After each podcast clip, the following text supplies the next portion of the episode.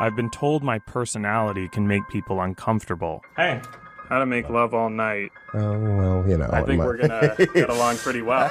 but I've learned that if you plan for every variable, a happy outcome doesn't have to be left to chance. This conversation's going pretty well, Yes. so that's no accident. Everything that's happened today, I've rehearsed it. Hey, hi, Nathan. Dozens of times Uh, in a replica of your home. This is what we can do for you, you, and you. you know, just off the top of my head, I would say, sure, let's go with it. This is gonna be fun. Ihr hört Katz, den kritischen Filmpodcast heute mit Vanessa Schneider, Hallo. Hanna Huge Hi. und wir sprechen über die besten Serien 2022 und ich kann schon mal was äh, ganz Neues ankündigen. Ich habe welche davon gesehen. Ich, Christian Eichler. Hi.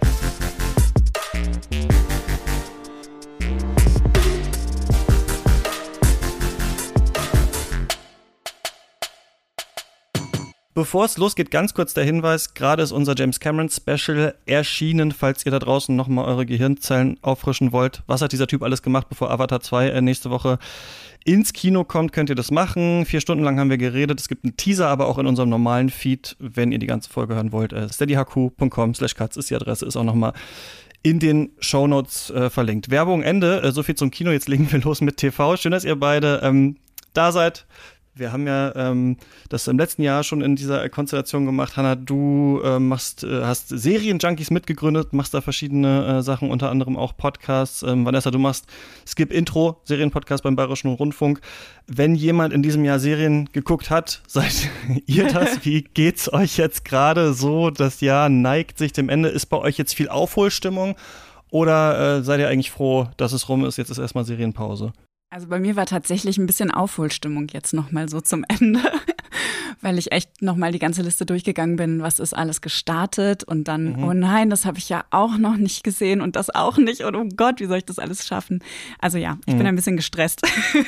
Ich habe das Gefühl, ich bin gerade so ein bisschen am Ende der Aufholstimmung. Also klar, da sind immer noch so, der, der Pile of Shame ist immer noch da. Aber ich dachte mir so, okay, das Gros habe ich irgendwie geschafft und ich bin gerade echt so ein bisschen, ich habe keinen Bock mehr. Also keinen Bock mehr, irgendwas aufzuholen, was ich eigentlich nicht gucken möchte oder sowas. Auch irgendwelche Sichtungsverpflichtungen, wo man sagt, ach, ich musste so viel Schrott auch gucken. Und jetzt bin ich eigentlich ganz dankbar. Und witzigerweise bin ich jetzt gerade komplett in Gaming und hole da nämlich das Jahr auf. So Da machen neidisch. wir genau nächste Woche so einen kleinen Rückblick auch, aber ich kenne das auch, dass ich dann, wo scrollt ihr dann durch so? Also ich gucke dann immer so Rotten Tomatoes, Metacritic, irgendwelche Seiten, diese ganzen Texte durch, dann immer, ah, stimmt, das gab's ja, das gab's ja, dann mache ich immer so ein Dokument und dann denke ich, ah, das kannst du dir eigentlich nicht mehr geben, auch vor allem so vor diesen Folgen, das ist zu lang, da schaffst du nicht mehr reinzugucken und so. Ähm, man, man, ja, man forstet dann so durch, ne, diese ganzen verschiedenen ähm, ähm, Listen. Ja, Ob man nicht doch einerseits irgendwas die, übersehen hatte. Genau, einerseits natürlich diese Listen, die jetzt alle äh, wie Pilze aus dem Boden schießen zum Jahresende. Aber ich habe meine eigene Liste auch, ähm, die ich über das Jahr hinweg so pflege und wo ich alles eintrage, was gerade so startet, wenn ich es denn mitbekomme, was leider auch nicht immer der Fall ist. Und dann äh, stelle ich irgendwann fest, oh fuck, die ist auch noch gestartet. Oder die war dann auf so einer Bestenliste und ich habe noch nie davon gehört. Und die ist dann so klammheimlich irgendwo bei Magenta TV im Angebot gewesen und ich habe es einfach schlichtweg nicht mitbekommen. Ähm, ja, so läuft das bei mir. Ja, ich denke auch, ich bin auch so ein großer Listenmensch, auch die heilige Liste, ne, wo alles drinsteht und alles festgehalten wird. Ähm, ich glaube, was wirklich gut ist, und das ist natürlich dann auch bei Vanessa und mir so jobbedingt, wenn man kontinuierlich vieles schaut. Also es gibt nichts Schlimmeres, als wenn man mal vier Wochen nichts geschaut hat oder zwei, weil dann das Aufholen einfach einen wirklich extrem Man muss das gleich schauen. Das habe ich mir auch schon gedacht. Es gibt so viele Sachen, wenn man so im Zweifel ist, soll ich das jetzt gucken oder nicht? Lieber schauen, dann hat man nicht in, nach fünf Jahren immer noch diese Sache, oh Mann, soll ich jetzt mit Better Call Saul noch anfangen oder wie ist das oder sowas? Eigentlich im Zweifel schauen, ne? Du musst dranbleiben und kont ich glaube kontinuierlich ne, dein Segment irgendwie abdecken, denn für Aufholen haben wir keine Zeit mehr. Oder Es nachholen. ist ein zeitintensives Hobby auf jeden Fall. Bei mir auf jeden Fall, ich habe mich diesem Hobby wieder stärker äh, angenähert, denn ähm, es ist, äh, meine Wohnsituation ist jetzt einfach anders. Ich bin äh, gerade in Asien, ähm, gerade in Thailand und bleib mal noch so ein halbes Jahr hier in der Ecke und äh, dadurch äh, wohne ich jetzt zum ersten Mal mit meiner Freundin zusammen. Vorher hatten wir eine Fernbeziehung und zack, Serien sind in mein Leben gekommen. Also es war sofort so, okay, was wollen wir machen, was schauen wir? Und es war natürlich auch klar, wir machen diese Serienrückblicksfolge, dann lass doch mal einfach Serien aufholen, äh, denn wir haben noch ein bisschen Zeit zu, zum Aufholen, aber ich mache ja auch keinen Serienpodcast so wie ihr. Und dann war viel Zeit, in Sachen reinzuschauen und mich, äh, wie ich es auch schon erwartet hatte, aber diese Wohnsituation gab es halt bei mir vorher nicht so richtig, ähm, ist Serien schauen für mich tatsächlich sowas, ja, wie so kleine Projekte, die man dann zusammen hat. Ne? Man schaut jetzt in die erste Hälfte der Staffel, dann morgen vielleicht die zweite und so und ähm, hat sich tatsächlich bei mir so richtig in den Alltag integriert. Deswegen habe ich ein bisschen mehr gesehen. Ich glaube, wir haben ja bei Katz diese Folge am Anfang des Jahres gemacht, auch mit Vorsätzen. Ich glaube, ich hatte vor, irgendwie acht Serien zu schauen dieses Jahr. Das ist natürlich viel weniger als ihr. Also ihr habt beide mir so Top Tens, Top Zwölfs geschickt. Ich habe einfach eine 12. Also ich habe einfach zwölf Serien überhaupt gesehen. Da ist aber kein Top davor. Aber so ein bisschen mehr ähm, ist es in mein Leben auch wieder äh, reingeflossen. Deswegen kann ich auch zu ein paar Sachen was sagen, vielleicht die ihr auch gesehen habt. Ich würde euch aber erstmal fragen wollen. Letztes Jahr, das große Ding war Squid Game. Äh, ich glaube, davor hatte man das Gefühl, 2020, es gab nicht so die eine Serie. 2021 hatten wir gesagt, doch, Squid Game war das Mega-Phänomen. Gab es das in diesem Jahr für euch? Hattet ihr das Gefühl, es gibt so das eine Ding, ähm, über das haben alle gesprochen? Hot D. Ja? also ich, House of the Dragon House of the Dragon, ja. Hot D und äh, natürlich Rings of Power, Lottrop, wenn wir es so nennen wollen, aber die Kürzel, nein. Also ich finde das Fantasy Battle im Ende August, Anfang September, also dann, als das Battle auch wirklich richtig begann, ich fand, das war schon krass. Und ich habe das Gefühl, dass in meiner kleinen Blase und in der Serienjunkies-Blase alles auf dieses Battle irgendwie zugeschnitten war. Und es war auch ganz schön. Ich hatte das Gefühl, das war endlich mal wieder so das Gefühl, wo man Montag, also jetzt was House of the Dragon angeht, wirklich gucken musste, äh, weil sonst sonst einfach mhm. du so gespoilert wirst und nicht online gehen konntest und auch nicht irgendwie dein, dein, ich weiß nicht, bei Twitter oder wo auch immer man ist, äh, Instagram äh, nachschauen durfte. Du musstest Montag den Scheiß geguckt haben, denn sonst war irgendwie, mhm. ne, sonst warst du nicht dabei.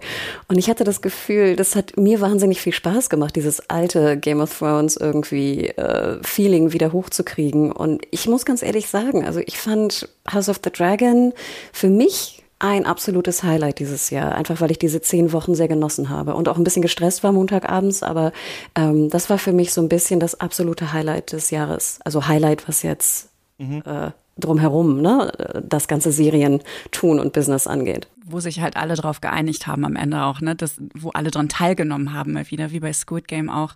Das stimmt.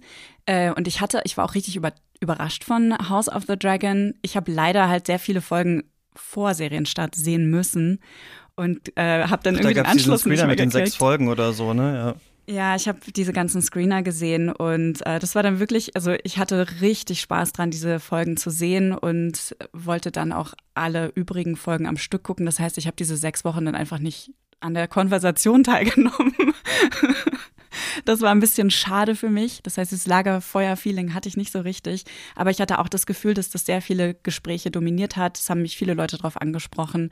Genauso jetzt aber auch nochmal mit Wednesday, wo ich nochmal den Eindruck hatte, dass mhm. das noch mehr Menschen irgendwie begeistert und erreicht hat. Ich fand das richtig gut, House of the Dragon. Das hat mich auch so zurückgeholt äh, in dieses äh, Game of Thrones. Einfach, oder nicht nur das, einfach dieses Seriengefühl, wöchentliche äh, Serie, so wie man es vielleicht auch früher mit der letzten Staffel äh, oder letzten Staffelhälfte Breaking Bad hatte, als das ähm, äh, zu Ende gegangen ist.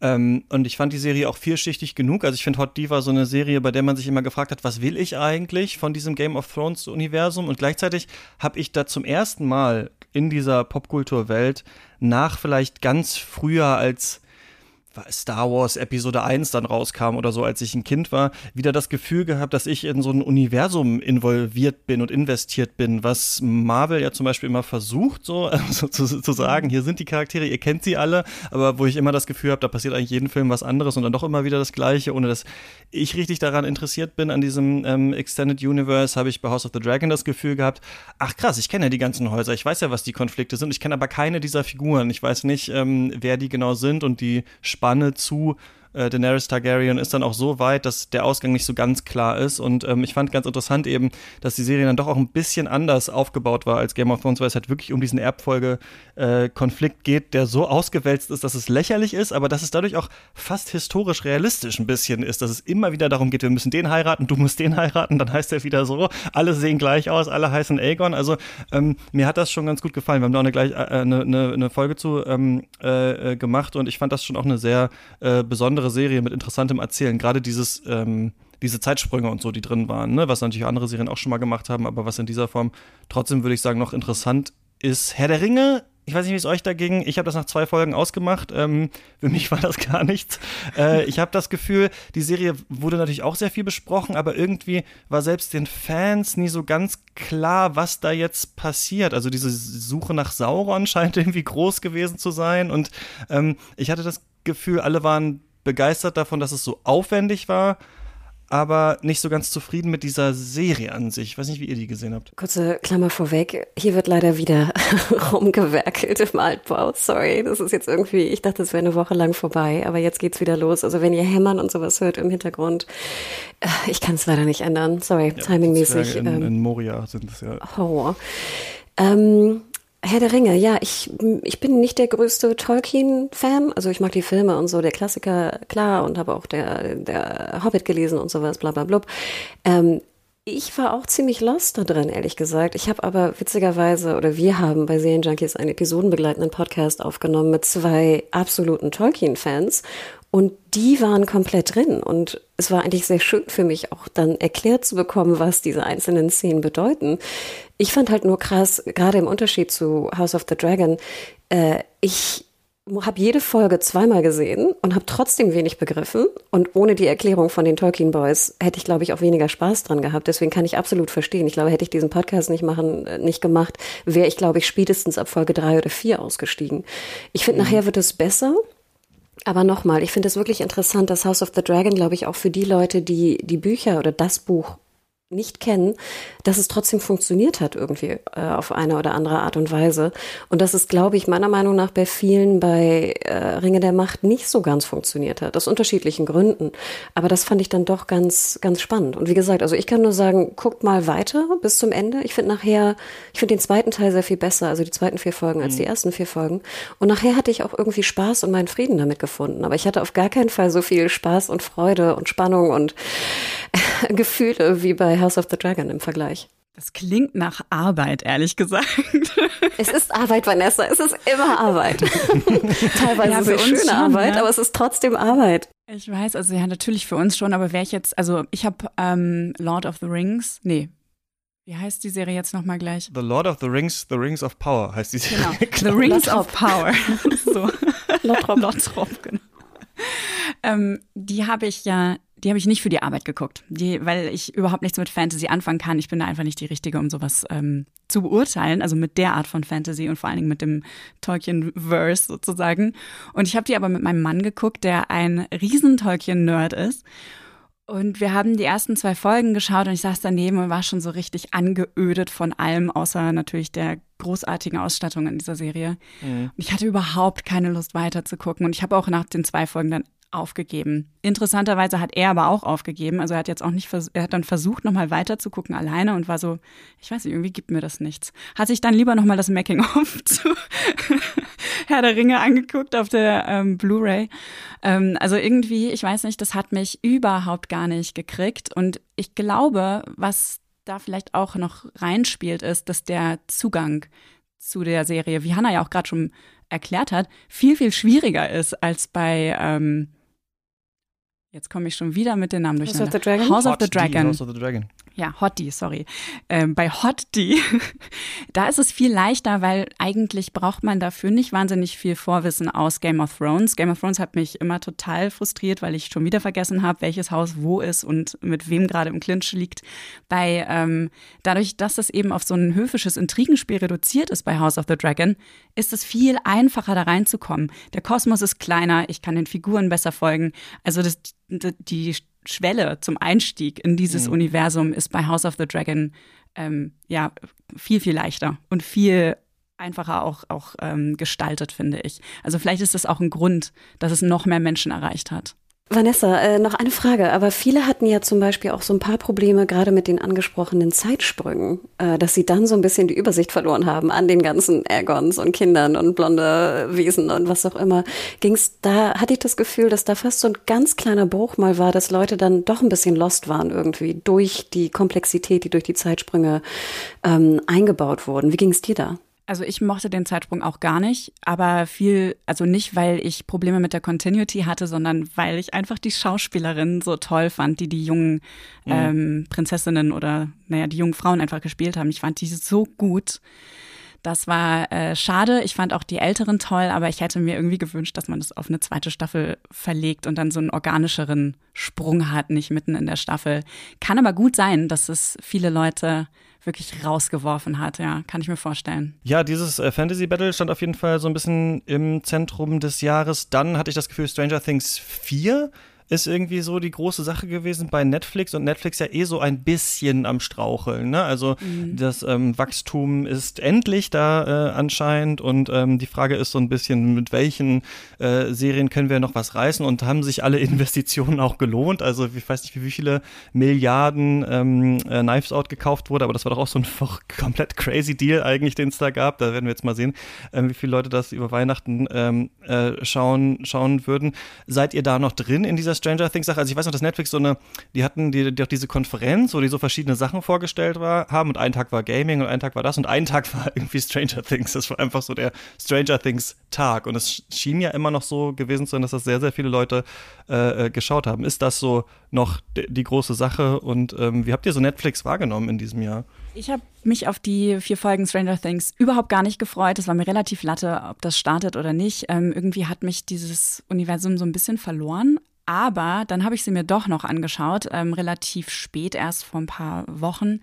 Und dann habe ich mir alle Folgen am Stück angeguckt und war dann doch wieder drin, obwohl es super repetitiv war. Also die Handlungen wiederholen sich in dieser, äh, also fast finalen Staffel, vierten Staffel. Äh, doch, doch sehr stark, finde ich. Aber irgendwie war ich dann doch wieder drin und es war doch wieder schön, das anzuschauen. Also ich kann schon verstehen, dass so viele Leute das so mögen und auch darauf warten und dass Netflix da jetzt so drauf setzt, weil was anderes haben sie ja zurzeit einfach auch noch nicht. Bis auf Wednesday. Also man weiß, vielleicht ähm, mhm. löst Wednesday das Ganze jetzt ab. Und Dahmer ist irgendwie super gut gelaufen, oder? Kann das sein? Gott, ja. Äh, diese, ja. Mhm. Äh, mir ging es mit Stranger Things so ein bisschen ähnlich, Vanessa. Ich war überhaupt kein Freund der zweiten Staffel. Da hat mich die Serie schon so ein bisschen verloren. Ähm, ich muss aber sagen, ich habe jetzt auch die vierte gesehen. Netflix hat sie ja auch ge gesplittet. Ne? Das ist ja auch sehr beliebt gerade bei Netflix, um den Buzz irgendwie ein bisschen länger auszukosten und hat dann ja diese crazy, was waren das? Nachher kamen dann zwei Folgen, die irgendwie über eine Stunde lang waren oder so. Ich habe das irgendwie alles nicht so ganz verstanden, was, was das sollte. Hätte man das nicht irgendwie auch in zehn Folgen irgendwie ja 48 oder 43 machen können. Naja, jedenfalls, ähm, ich muss dir da beipflichten, Vanessa. Ich hatte wahnsinnig viel Spaß nachher mit Stranger Things und ich glaube auch, das, was du eingangs sagtest, äh, Christian, bei Geeked war das, glaube ich, ne? Das ist ja so dieses inoffizielle mhm. Geek Festival ja. irgendwie von Netflix. Ja, ja. Ich glaube, Stranger Things schafft es einfach wahnsinnig gut, eine riesige Zielgruppe abzudecken. Und da sind irgendwie die Kiddies dabei, die das erste Mal in ihrem Leben Kate Bush hören oder so. Da sind aber auch so die, ich weiß nicht, 25 bis 35-Jährigen bei, plus die Älteren, die sich dann irgendwie wieder zurückerinnern an, ich weiß nicht, Pen and Paper und Radfahren und äh, ich weiß nicht, den ganzen 80er-Scheiß.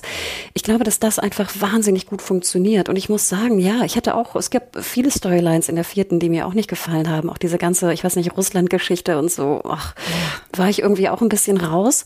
Trotzdem hatte ich wahnsinnig viel Spaß dabei und ich glaube, den popkulturellen Input von Stranger Things sollte man nicht wirklich unterschätzen, denn ich glaube, der ist immer noch gigantisch. Und du hast schon recht, wenn es natürlich um, um große, krasse IPs geht, dann hat Netflix nicht mehr so viel. Und ich weiß nicht, ob wir nachher noch über Witcher reden wollen, aber ich denke, da ist auch sehr viel schiefgegangen bei vielem Kram. Mhm. Was die Reichweite angeht, ist natürlich, ne, ein Wachstum muss auch endlich sein. Es gibt nicht unendliche Subscription-Möglichkeiten auf der Welt. Trotzdem dürfen wir nicht vergessen, glaube ich, wenn wir immer so den Abgesang von Netflix irgendwie kolportieren, dass Netflix einfach einer der einzigen Streamer ist, wenn wir jetzt klassische Streamer, die also ihr Geld mit Streaming primär verdienen, betrachten, dass die einfach fünf bis sechs Milliarden Gewinn ausschreiben werden dieses Jahr. Und Schau dich mal um in der Branche. Das macht kein anderer. Und dann klar, also wie gesagt, man muss das auch differenziert betrachten, äh, was den Umsatz angeht und was, was da alles passiert ist. Aber im Endeffekt ähm, tue ich mich da immer so ein bisschen schwer. Klar, ich meine, die IPs und alles und auch die Brand ne, haben sie sehr verwässert und da sind große, große Probleme. Und auch wenn Wachstum, Wachstum ist einfach wichtig für Shareholder, für Aktien. Klar, wir alle lieben es zu schreiben, keine Ahnung, 200.000 Abonnenten verloren, das erste Mal, ne, Netflix wird sterben, bla bla blub.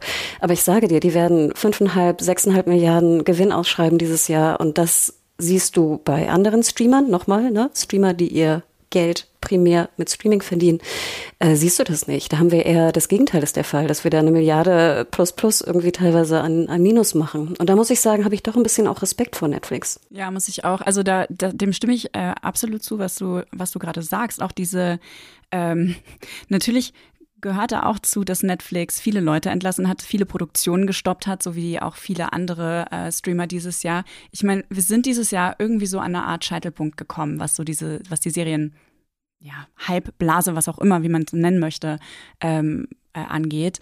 Ich habe das Gefühl, jetzt gerade beginnt so richtig diese Konsolidierungsphase als ja. nächstes. Ich bin sehr gespannt, wie das weitergeht nächstes Jahr. Also wir haben dieses Jahr wahrscheinlich wieder rekordverdächtig viele neue Produktionen. Ähm, der John Landgraf äh, von FX wertet das ja jedes Jahr aus und er hat schon zur Hälfte des Jahres festgestellt, dass äh, 16 Prozent mehr Serien gestartet sind dieses Jahr als im Vorjahr, was wiederum mehr waren als überhaupt je. Und dann haben wir andererseits so Sachen gehabt wie mit CNN Plus, wo in den USA erst ein Streamingdienst an den, an den Start gegangen, oder Quatsch, der sollte an den Start gehen, wurde groß beworben und wurde dann sofort wieder eingestellt. Also völlig irre. Dann hat HBO ganz viele Produktionen gestoppt. Netflix hat Produktionen gestoppt, viele Leute entlassen. Also da wurde sehr viel um, ähm, ja, umgestellt, reformiert, strukturiert. Also da ist sehr viel in Bewegung mhm. in der Industrie. Eine Sache, die ich von außen auch ähm, beobachte und das finde ich interessant, denn äh, ich habe ja gesagt, ihr habt mir Listen geschickt. Ich habe auch eine gemacht, aber da es bei mir die besten nicht sind, okay, ist hier eine Serie von Disney Plus jetzt drin, weil ich ein paar Folgen Obi-Wan äh, gesehen habe. Aber sonst sehe ich da, glaube ich, bei euch auch nichts, was da äh, äh, gestartet ist, obwohl ich ähm, wahrnehme, wenn ich jetzt auf Filmstarts gehe, wenn ich auf äh, Movie-Pilot äh, schaue, auf äh, natürlich irgendwelchen Gaming-Seiten, Polygon, IGN und sowas, habe ich das Gefühl, Disney hat äh, den Diskurs in der Hand, auf jeden Fall. Zumindest ähm, werden die Serien besprochen und platziert. Und diese beiden Modelle, die wir haben, also entweder dieses ursprüngliche Netflix-Modell, alles ist an Tag eins da, wir können es durchbingen, wo sie jetzt auch dann dazu übergehen, zu sagen, ja, vielleicht machen wir manchmal nur drei Folgen, drei Folgen, drei Folgen oder wir teilen Staffeln auf und sowas. Ist ja bei Disney Plus schon so, dass es eigentlich immer eine aktuelle Serie gibt, die irgendwie besprochen wird, die in diesem Nerd-Kosmos landet, der über die äh, Subkultur mittlerweile weit ähm, hinausgewachsen ist und die tatsächlich besprochen wird irgendwie. Und ich finde das so interessant, weil ich das meiste, was ich davon so mitbekommen oder reingeschaut habe, immer ziemlich schlecht eigentlich fand. Andor scheint jetzt ähm, diese Star Wars-Serie ein bisschen anders zu sein. Wie habt ihr das so beobachtet? Also diese ganzen Marvel-Serien, diese ganzen Star Wars-Serien, die rauskommen. Ich habe das Gefühl, dann wird schon viel geredet über Moon Knight und über She-Hulk und so, auch wenn sich also, oder andersrum, ich habe das Gefühl, Disney hat es geschafft, eigentlich Serien, die nicht so gut sind, trotzdem eigentlich so zu verkaufen, dass die Leute sie, sie schauen, so ein bisschen. Ähm, ich weiß nicht aber, ob ich da falsch liege. Seid ihr da ähm, mit äh, mittlerweile komplett drin in diesem Disney Plus-Universum, vor allem aus Marvel und Star Wars-Serien? Äh, Hanna, ich frage dich jetzt mal direkt. ähm, ja, bin ich. Ich bin da drin, aber glaube ich auch natürlich größtenteils jobmäßig bedingt. Ähm, ich würde mal ausholen. Ich glaube, die, sage ich mal, Medien, die du erwähnt hast, sind ja, sage ich mal, auch eher Gaming und vielleicht ein Tick, wenn ich das jetzt irgendwie überspitzt bezeichne, aber auch männlich geprägt. Und natürlich, wenn man sich in diesem Kosmos aufhält, dann wird natürlich auch über Star Wars und Marvel mehr gesprochen als vielleicht über Irma Web, auf das wir hoffentlich, oder Station 11, auf das wir nachher noch zu sprechen kommen. Also nur so, dass wir natürlich ja auch immer na, das sehen, wo wir uns drin befinden, klar. Ähm, ich würde dir aber recht geben, dass einfach Disney natürlich dadurch, dass sie diese krassen Brands einfach besitzen von Marvel und Star Wars, natürlich auch irgendwie, sobald eine neue Serie bei rauskommt, dass darüber gesprochen wird. Zum einen sind sie wahnsinnig teuer. Also ich glaube, wir haben hier mal Zahlen, ich weiß nicht, ob wir es im letzten Podcast mal rausgeholt haben, aber einen Loki oder einen WandaVision. Ich meine, WandaVision, eine Folge kostete 25 Millionen Dollar. Das müsst ihr euch mal reinziehen. What? Also nur so, was das, was das für ein, ein also wie gesagt, was das für ein Budget ist. Ähm, und ne, die Zahlen variieren da, aber dass es über 20 gekostet hat pro Folge, ist, glaube ich, bekannt in der Branche. So, dann macht natürlich Disney immer noch wahnsinnig viel Werbung. Dürfen wir auch nicht vergessen, dass natürlich, wenn wir hier irgendwie an der Bahn oder ich weiß nicht, in der U-Bahn habe ich es jetzt neulich gesehen, ne, äh, out of home vor allem, also Plakatwerbung für jetzt eine größere Masse, die irgendwas mit dieser IP anfangen können, machen die einfach krass Werbung. Ne? Also jetzt auch sehr viel mehr out of home als zum Beispiel ein Netflix momentan. Netflix habe ich das Gefühl, ist sehr viel irgendwie bei YouTube und Twitch und irgendwie so unterwegs. Aber out of home machen sie nur noch sehr, sehr selten. Und da macht Disney also zumindest hier in Berlin kann ich ja auch nur für sprechen, wahnsinnig viel. So, aber ich glaube, es basiert weiterhin auf dieser IPs. Und du hast schon recht, ich finde es eigentlich ganz schlau, dass sie sagen, wir bringen vielleicht nur eine große IP-Serie raus pro Monat, machen die wöchentlich und darüber wird gesprochen. Und ich glaube manchmal, dass sie so ein bisschen vergessen, ob positiv oder negativ darüber gesprochen wird, denn die genannten, die du gerade hattest, ich hatte das Gefühl, da war auch sehr viel Backlash. Also wir denken an She-Hulk, fand ich war sehr viel Backlash. Obi-Wan hatte auch Backlash. Moon Knight hatte meiner Meinung nach auch Backlash oder war zumindest jetzt nicht so super positiv aufgenommen worden, wie vielleicht Disney dachte. Willow, finde ich, geht sehr unter momentan. Also. Ach, Willow auch von denen, ja. Mhm. Ich denke immer, dein Fazit zu Disney ich glaube, was Disney noch hat, und die Frage wird sein, wie lange es es noch aufrechterhalten kann, ist irgendwie hat Disney bei vielen immer noch was Positives und ist positiv konnotiert. Klar, bei vielen auch negativ, aber sage ich mal, die, die vielleicht jetzt irgendwie das Jahresabo machen und die denken einfach so, ja gut, dann habe ich es halt im Jahr, dann kommt einmal im Monat eine, eine tolle IP-Serie raus und sonst gucke ich mir irgendwie den Backlog an. Und wenn ihr euch mal unterschiedliche Zahlen anschaut, wird ja der Backlog auch extrem geschaut. Mhm. Fast zu sehr. Vielleicht auch ein anderes Trendthema, auf das wir nachher noch zu sprechen kommen. Aber im Endeffekt ist es so ein bisschen, glaube ich, bei vielen einfach, ja, dann habe ich halt Disney Plus dabei. Und wenn halt nur eine, sage ich mal, große Serie kommt, who cares, die sieht toll aus, ich reg mich ein bisschen auf, aber gut ist. Sorry, ich glaube auch, oder man lang. hat Kinder, man will dann die Disney-Filme gucken und dann schaut man sich halt einfach alle Marvel-Serien an. Das ist so, ungefähr, habe ich genau. auch das Gefühl, das in meinem Freundeskreis manchmal zu beobachten. Ja. ja, und du merkst ja auch, das ist ja auch so schlau, dann musst du teilweise ja noch irgendwas geguckt haben, weil am Ende dann irgendwie eine Szene kommt, wo du dann den nächsten Marvel-Film irgendwie nicht mehr verstehst, wenn du das nicht geguckt hast. Also diese. Ja, das ist sowieso genial, ja. Ne, das ist einfach super schlau und das geht ja auch schnell. Ich meine, Obi-Wan sind sechs Folgen die hast du ja auch wirklich, hast du mit deiner Freundin in Thailand an einem Abend weggeballert. Ja, also aus meinem eigenen Erfahrungsleben, Disney ist für mich der irrelevanteste Streamingdienst, äh, den ich habe gerade. Ähm, nicht, weil er irrelevant ist oder so. Ich gucke da schon, ähm, wenn ich muss, halt auch viel. So She-Hulk habe ich gesehen und ich habe auch Miss Marvel gesehen. Ähm, habe total gerne Only Murders in the Building Season 2 gesehen. Äh, aber das ist so ein, so ein Streamingdienst, den ich wirklich super selten privat anmache. Und wenn, dann gucke ich mir Serien aus dem Katalog an. Also genau wie du sagst, äh, Hanna, ich bin bei den ganzen aktuellen Erscheinungen relativ leidenschaftslos, muss ich echt sagen. Und dann schaue ich halt alte Sachen so einfach so nebenbei. Also das finde ich auch total interessant an dem, an dem Streamingdienst. Ich habe noch ähm, mich andere Sachen, bei denen ich das Gefühl hatte, die waren richtig groß dieses Jahr. Eine Sache, die ich nicht verstehe und ich weiß nicht, ob ihr mir das erklären könnt: Yellowstone, diese Serie von äh, Tyler Sheridan, die irgendwie in den USA so die meistgeguckte Serie überhaupt ist. Der hat ja ähm, was war das nochmal? Wind River, ähm, Hell or High Water und diese, äh, diese und ähm, Sicario, glaube ich, geschrieben, damals so als Trilogie und ist dann in den Serienkosmos gegangen. Und ich habe mich neulich so gefragt, Moment mal, hat er nicht irgendeine Serie gemacht? Dann habe ich so gegoogelt, Yellowstone, und lese irgendwie zwei Spin-offs, Harrison Ford ist mit dabei, meistgeguckter Pilot des Jahres und so. Habt ihr dann Zugang? Habt ihr das mal geschaut oder sowas? Weil das scheint ja auch eins der großen Phänomene immer noch irgendwie zu sein. Ich habe es leider immer noch nicht geschafft, obwohl ich so großen Bock habe eigentlich, weil die Serie spielt ja, äh, ich glaube, in Montana und ähm, ist ja so, so ein, äh, so ein ja, Western angelegte äh, Serie mit Kevin Costner. Und ich habe eigentlich voll Bock auf die Landschaften, weil ich dieses Jahr so einen Roadtrip durch die ganze Gegend gemacht habe. Also ich habe es leider nur noch nicht geschafft, weil ich weiß auch, hey, da sind jetzt schon viele Staffeln da und ich müsste jetzt sehr viel Zeit investieren, um es anzusehen. Ja, Yellowstone, das ist einfach, es ist, sorry, ist einfach ein bisschen witzig, auch bei uns in der Redaktion. Also ja, natürlich ist uns Yellowstone bekannt. Wir schreiben, glaube ich, seit fünf, sechs Jahren, seit der Pilot rauskam damals äh, in äh, US äh, darüber. Und wir lachen einfach immer so ein bisschen darüber, weil es halt jahrelang immer die erfolgreichste, ich weiß nicht, Cable-Serie war. Und in Deutschland hat die keiner lizenziert. Und wir fragten uns immer, warum denn nicht? Warum wollt ihr denn nicht Kevin Costner als irgendwie Westernheld, perfektes Dad-TV nicht in Deutschland lizenzieren? Es würde funktionieren. Und dann hat irgendwer zugeschlagen und ich glaube, es war Sony in Deutschland den glaube ich wirklich keiner guckt. Sorry, Sony. Ähm, und ich dachte mir auch so, Gott, ihr seid alle so bekloppt, weil jeder, wie gesagt, es ist perfektes Dad-TV und sorry, dass wir das so nennen, aber es ist es einfach. Naja, und jetzt ist natürlich sehr, sehr spannend, weil, wie du schon sagtest, also es sind, glaube ich, Moment, es sind zwei Spin-offs, 1883 und 1923, ne? Ich komme da immer durcheinander, auch mit 1899. Ich, sorry, diese ganzen Zahlen gehen mir immer so ein bisschen gegen den Strich. Er hat ja noch zwei andere Serien gemacht. Er hat ja noch hier Mayor of ah, ja. Kingstown, wo ich mich immer verwechsel mit Mayor of East Town. Wie gesagt, ich komme da immer durcheinander. Und dann hat er noch eine Serie, wo ich vergessen habe, glaube ich, wie sie heißt. Aber deswegen, also du hast absolut recht. Wir nennen es auch das Tyler Sheridan-Universum. Und jetzt wird es mhm. natürlich sehr, sehr spannend, weil äh, Paramount Plus startet ja jetzt auch in Deutschland am 8. Mhm. und die ersten drei Yellowstone-Staffeln sind mit drin.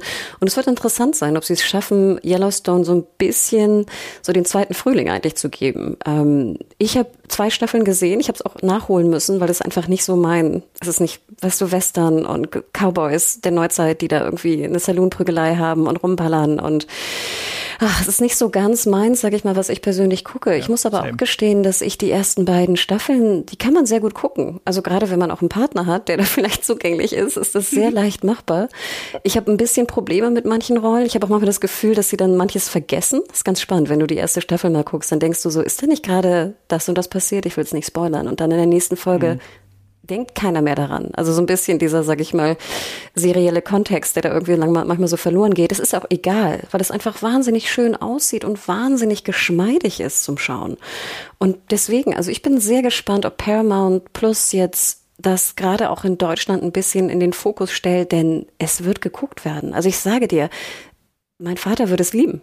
Und das meine ich gar nicht böse. Also ich glaube, jeder, jeder auch sozusagen, jeder Dude liebt einfach Yellowstone und auch viele Frauen lieben Yellowstone, weil das einfach so easy on the eye ist und sehr amüsant. Ist es meins persönlich? Nein. Werde ich die, die fehlenden drei Staffeln noch aufholen? Ja, natürlich.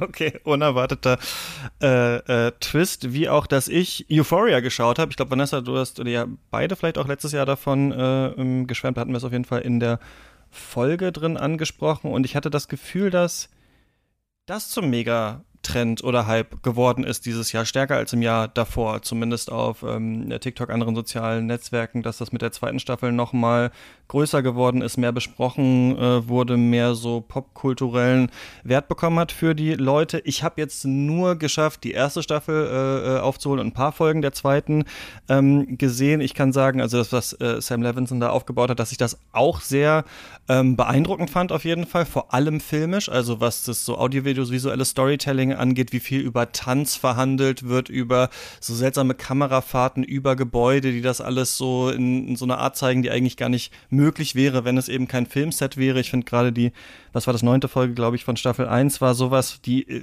anfing mit einem äh, so Background zu einem interessanten Charakter, dann wurde es so ein Fake-Detektivgeschichte, dann am Ende so ein Strobo-Drogentrip, wo ich wirklich dachte, ich wäre betrunken, als ich das gesehen habe. Also ich fand's, ähm, ich weiß auch nicht, ich habe Euphoria angefangen, mit, wie man sowas wie Riverdale, glaube ich, schaut oder sowas, aber dann äh, fand ich das spannend, glaube ich, auch, wie es mit Klischees umgeht und dann so ein bisschen Erwartung auch unterläuft äh, und so. Wie habt ihr denn jetzt, ich habe jetzt ein paar Folgen der zweiten Staffel gesehen und so irgendwie das Gefühl gehabt, hm, ähm, war es nicht dann vielleicht doch schon auserzählt mit Staffel 1, jetzt wo sich so ein bisschen da die Allianzen verschieben und immer wieder die Frage ist, ob äh, Zendayas äh, Figur, wie das jetzt eigentlich mit ihr und den Drogen ist und so weiter. Ähm, wie habt ihr die zweite Staffel da jetzt wahrgenommen und so das Echo darauf? Also ich wollte es wirklich eigentlich nicht mögen. Einfach aus Prinzip dachte ich mir so, nee, die zweite Staffel kann gar nicht mehr so gut werden. Und dann habe ich reingeguckt und ich konnte nicht aufhören zu gucken. Es ist immer wie so ein Rausch. Also es ist so, man steigt da ein und auf einmal, also das reißt mich so mit, auch gefühlsmäßig, obwohl es alles so krass drüber ist da. Ähm, ich war drin, ich habe eine Folge nach der anderen geguckt, so, solange ich konnte. Und danach stellt sich bei mir aber dann auch schnell so eine Leere ein. Also das begeistert mich, während ich das gucke. Und ich habe mhm. dann aber wenig, worüber ich später noch nachdenken kann. Und das finde ich irgendwie total schade, weil so viel in dieser Serie drinsteckt. Und ich finde, dass die zweite Staffel so ein paar Sachen, kritische Dinge falsch gemacht hat oder leider nicht den Dreh gekriegt hat. Also eine Figur zum Beispiel ist total untergegangen, die Cat, ähm, die jetzt auch, glaube ich, in der kommenden Staffel dann nicht mehr auftauchen wird. Mhm. Das fand ich super schade. Ähm, ja, weiß nicht. Ich liebe Zendaya. Ich finde, sie hat in der Serie einige wirklich der tollsten Szenen und überhaupt zeigt sie einfach, was sie kann in der Serie. Nicht zu, nicht zu Unrecht hat sie viele Preise jetzt ja auch schon bekommen für ihre hauptdarstellerische Leistung. Und ja, ich weiß nicht, ich werde weiter gucken. Ich liebe sie. Ähm, die Musik ist der Wahnsinn. Ich fand auch diese Theaterinszenierungsfolge, die sie haben. Also, wenn du weiter guckst, nach der zweiten Folge passieren wieder viele überraschende Dinge, auch mhm. viel was so den Rahmen von Serienerzählung gerade im Coming-of-Age-Genre sprengt, was man da gewohnt ist. Und was ich ja auch super interessant finde und was die Serie ja auch seit Beginn ähm, macht, in, ich glaube 2019 oder so, oder 20 ist sie gestartet, äh, dass da so viel mit der Wahrnehmung gespielt wird. Ne? Also das habe ich eben beobachtet äh, in den letzten Jahren, dass ganz, ganz viele Serien so ins Surreale und Absurde erzählen gehen. Also dass da sowohl filmisch als auch ähm, von der Art und Weise, wie das Storytelling aufgebaut ist, viel mit unserer, mit unserer Wahrnehmung und der Wahrnehmung der Figuren gearbeitet wird.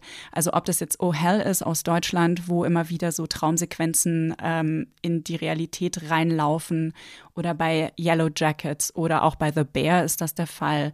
Ähm, egal was es ist, das ist diese, diese Verschwimmung zwischen verschiedenen Bewusstseinsebenen ähm, das finde ich so toll, wie das jetzt auch bei Serien immer stärker Einzug äh, findet. Mir ging es ähnlich äh, wie dir, Vanessa. Ich fand auch, dass die zweite Staffel ihre Probleme hatte, keine Frage. Trotzdem ging es mir auch so, dass ich wirklich wie in einem Rausch war. Und Christian, mhm. du sagtest es ja schon, ich finde, audiovisuell ist keine Serie so schön und klingt so gut wie Euphoria.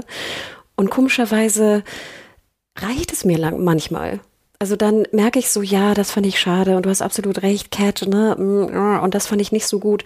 Aber nachher ist das ganze Package für mich so unfassbar schön und außergewöhnlich, dass ich trotzdem einen, einen unfassbaren Spaß, Freude, auch ja emotional, es war auch hart, also ist ja auch extrem hart oftmals. Mhm. Ich mag dieses Package wahnsinnig gern. Ich mag wahnsinnig gern auch diese ähm, Anspielung, Verwendung von, von filmischen Elementen, wo wir auch, sage ich mal, wo ich doch merke, dass ich nachdenke danach und sehr, sehr lange über Euphoria, ehrlich gesagt, nachgedacht habe, der zweiten Staffel. Also ich finde, es ist ein absolutes Highlight des Jahres. Ich finde, man sollte es gucken, auch mit seinen Problemen. Ähm, ich finde es toll. Ich fand's, ich, ich fand's berauschend. Wenn ich jetzt noch, wenn wir darüber reden, sehe ich so viele Bilder und Szenen vor mhm. mir, vor meinem Auge ab, mhm. abflattern, dass ich denke, nein, es lohnt sich. Es lohnt sich, diese acht Stunden da zu investieren. Auf jeden Fall.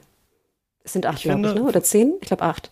Ja, ich glaube acht. Ähm, ich finde ganz interessant, dass Genau, man beschreibt es ja immer als so drüber oder so krass, ne? Und man denkt so bei manchen Sachen auch, okay, das ist jetzt sehr hinkonstruiert, dass irgendjemand so ein krasses Criminal Mastermind da ist, obwohl er ein Highschool-Schüler äh, äh nur ist. Aber was mir dann so aufgefallen ist, dass ich fand, dadurch, dass es eigentlich so da überzeichnet ist, kriegt man das Gefühl ein bisschen wieder zurück, dieser ähm, Schulzeit eigentlich. Also was ich bei Euphoria mochte, und ich weiß nicht, wie sehr das in der zweiten Staffel ausgearbeitet wird, aber ist das, diese Figuren, die ja eigentlich nicht immer so stark im Clinch liegen, zum Beispiel diese ähm, Bande an Freundinnen eigentlich so, da könnte es ja, das könnte man ja ganz anders erzählen, aber die sind sich ja eigentlich wohlgesonnen, aber es gibt dann immer so kleine Probleme. Aber ich finde diese kleinen Sachen, so kleine Missverständnisse, dann ist mal jemand dann so nachtragend, dann wird es auf der nächsten Party wieder angesprochen, dann macht die Person was anderes und dadurch entstehen dann so seltsame Dramen, eigentlich aus Dingen, wo wir wo wir vielleicht sagen würden, die wir ein bisschen älter sind als die Charaktere da, das ließe sich vielleicht einfacher klären, als ihr das da macht. Ihr müsstet vielleicht nicht euer ganzes Leben jetzt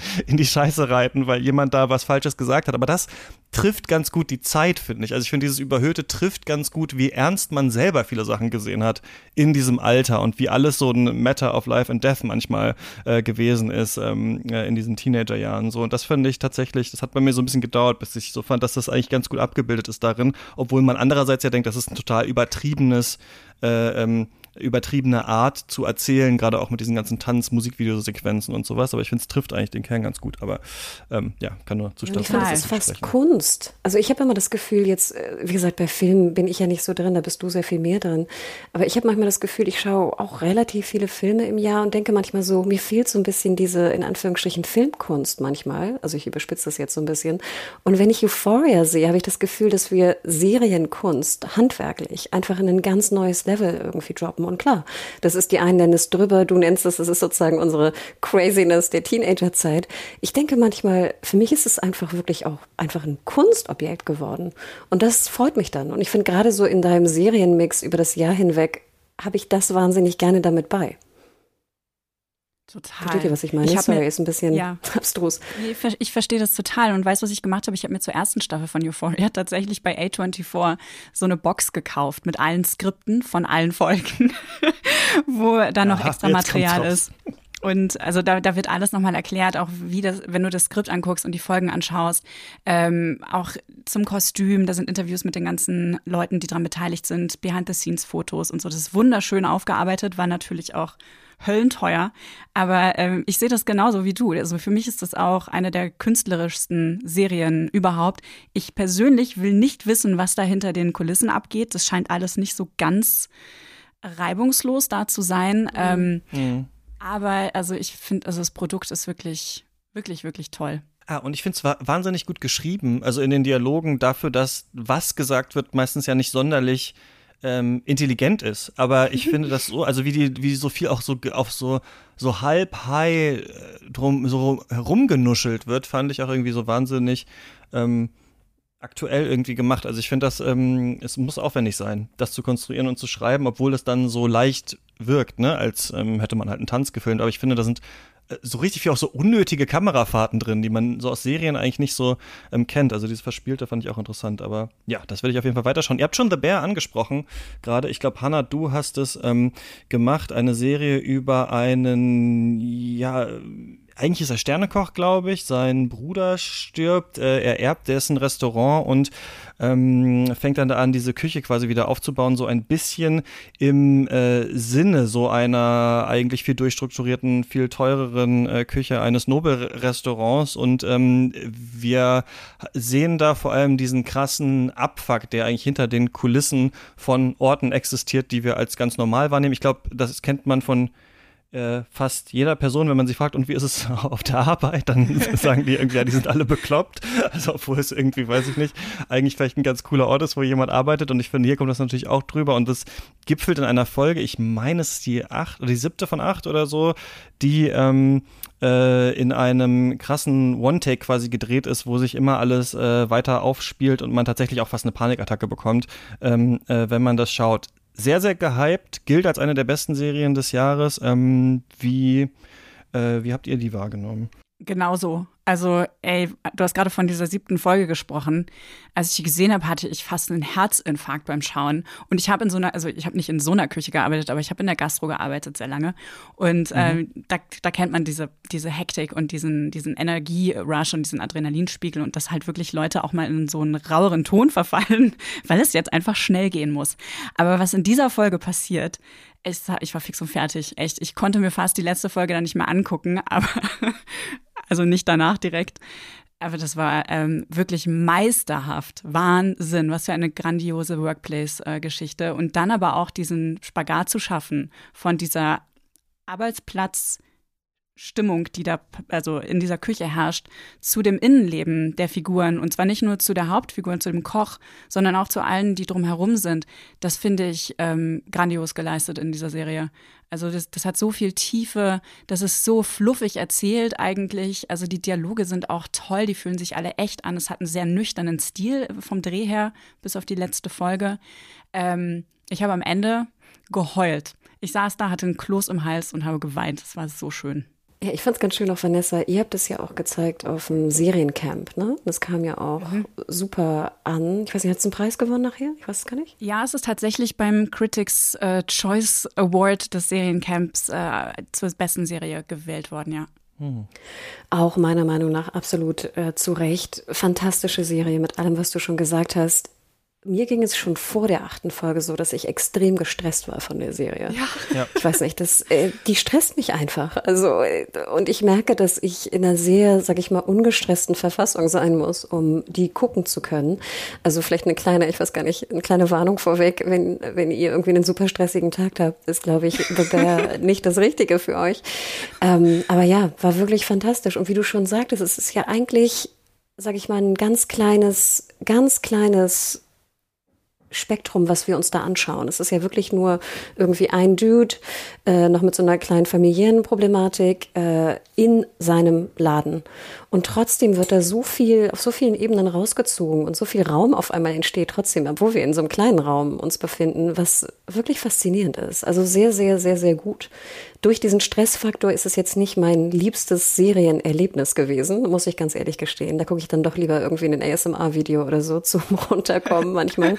ähm, aber es ist wirklich fantastisch. Also sollte man sich anschauen und sehr interessant. Kam auch so aus dem Nirgendwo, hatte ich das Gefühl. Also kam ja ein Tick später erst nach Deutschland und hatte schon sehr viel Lorbeeren vorher in US eingesammelt. Mhm. Aber ich sag mal, letztes Jahr hatte keiner The Bear irgendwie auf der Liste. Dass es irgendwie ein ja, großer Hit werden könnte. FX? Ja, SFX, genau. Ja, ne? Und ja. das ist von Hiro Murai gemacht, der auch Atlanta gemacht hat. Man sieht es auch. Also wer Atlanta mag, wird mit der Serie sicherlich sehr, sehr viel anfangen können. Auch gerade in der letzten Folge, wo es dann auch wieder so ein bisschen experimenteller und surrealer wird. Ähm, was ich ganz toll fand auch an der Serie, ich habe so zwei Leute da gesehen oder einen habe ich entdeckt, den anderen habe ich nur einfach ähm, wieder auf dem, auf dem Schirm gehabt. Und zwar John Bernthal, das ist der Shane aus The Walking Dead. Also der, ja, das fand ich so lustig, als er das dann da ist. Ja, der verstorbene Bruder dann in so einer Rückblende. Wahnsinn. Ja.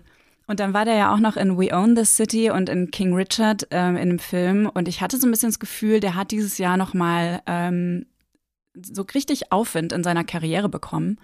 Äh, da bin ich sehr gespannt, was wir von dem noch sehen in Zukunft. Weil American den, Gigolo ist auch die Hauptrolle. Worauf ja, genau. Das irgendwie von ja. Paul Schrader oder so mit irgendwie sowas, ne? Ja, ja. ja. also den Punisher hat er ja vorher stark. auch gemacht. Mhm. Genau. Ja, Walking Dead. Ich finde, man kennt ihn immer sehr gut, weil der so sehr fleischige Ohrläppchen hat. Ich habe das Gefühl, da kennt man ihn immer sehr gut. Egal, ich dachte, ob er einen Schnurri trägt oder so. Nee, achte auf die Ohrläppchen. Also ich, wie gesagt, auch wenn er jetzt irgendwie mal anders aussieht oder einen Bart hat oder irgendwas, ich finde immer an den Ohrläppchen erkenne ich sofort, okay, Shane, ja, da bist also, du. Der ist auf jeden Fall, der ist richtig stark und der ist auch Wahnsinn in We Own the City. Das ist auch noch eine wirklich tolle Serie, die dieses Jahr mhm. angelaufen ist. Ähm, quasi so aus dem, man kann fast sagen, aus dem Wire-Kosmos. Ähm, und die zweite Person, die ich entdeckt habe in dieser Serie, die ich wahnsinnig finde, ist äh, Ayo Edebiri.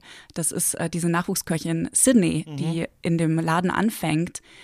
Die ist so toll. Die hat so eine Natürlichkeit, wie sie spricht. Also, ja. da möchte ich die ganze Zeit so gucken. Ich war nicht ganz so begeistert davon wie ihr. Ich mochte es auch. Also ich fand es ähm, interessant aufgebaut. Ich glaube, ich mochte am liebsten eben diese Handgriffe in der Küche, dass wir, ohne dass es uns jemand erklärt, diese Sprache auch ähm, ähm, gelehrt bekommen. Also dass dann irgendwie Hands und Chef und äh, weiß ich nicht, was es dann alles für verschiedene Behind, glaube ich, und so, dass wir dann irgendwann so merken, ach so, die kommunizieren, wo sie gerade sind im Raum, wie funktioniert das, wer macht welche Station, ähm, wie kann alles schiefgehen, weil irgendwas nicht geliefert wurde. Es lässt einen viel auch drüber nachdenken, ne? was ist in einem Restaurant, das ich gerne gehe, was passiert eigentlich hinter den Kulissen. Aber es hat mich über, ähm, weil ich hatte das auch bei uns im Discord geschrieben und dann hatte jemand gemeint, was meinst du denn damit? Und ich hatte so das Gefühl, die Serie ist so ein bisschen manipulativ darin, wie sie diesen Stress immer erzeugen will. Also, dass man manchmal so, und dann meinte jemand, was meinst du mit manipulativ? Ist ja alles manipulativ. Also, wenn man was in ein Skript schreibt, ist es ja Manipulation. Da dachte ich ja, hm, stimmt eigentlich. Ich glaube, wenn ich das sage, meine ich, dass es manchmal so offensichtlich ist bei The Bear. Also, dann kommt halt dieser andere, ist es sein Cousin, glaube ich, rein, der ist halt offensichtlich halt mega scheiße. Die reden offensichtlich aneinander vorbei. Und ich hatte manchmal das Gefühl, dieser Puls auf 180, den die Serie erzeugen will, ist so ein bisschen fake. Also ich krieg den schon auch, aber ich merke auch irgendwie, wie simpel es eigentlich konstruiert ist. Und das ist in dieser siebten Folge aber finde ich nicht so gewesen, weil dadurch den One-Take, da hat der für mich wirklich nochmal gezogen, ist das so ganz langsam äh, gekommen, dass ich das aufgebaut hatte. Und die zweite Sache ist, ich finde dieses persönliche Trauma noch mit Alkoholismus und sowas, auch was, was nicht hätte sein müssen in dieser Serie, weil das auch was ist, wo man natürlich gerne hingeht, wenn man was schreibt, um was so ein bisschen tiefgründiger zu machen und so. Aber ich glaube, ich hätte mehr lieber gerne erfahren, was machen die da für Gerichte, wie funktioniert das? Ich hätte, glaube ich, mehr die Küche und das Restaurant äh, im Mittelpunkt gehabt und fand es ein bisschen dick aufgeblasen so. Aber ähm, ich fand es trotzdem auch äh, ähm, interessant zu schauen und in Teilen halt total ähm, total genial, die Serie. Ja. Also in, in, in diesen Handgriffen und so, wie man auch geschafft hat, dieses Universum da so schnell aufzubauen. Ähm, eine Serie, die ähnlich ist, äh, die ich kurz mal reinschmeißen würde. Ich habe sie, glaube ich, nur entdeckt, weil sie bei Metacritic oder so die best oder eine der bestbewertetsten Serien ähm, des Jahres war, ist äh, This is Gonna Hurt, diese Serie über das ähm, UK Krankenhaussystem, die so ein bisschen ist wie Scrubs und The Bear vielleicht gemischt so als Serie.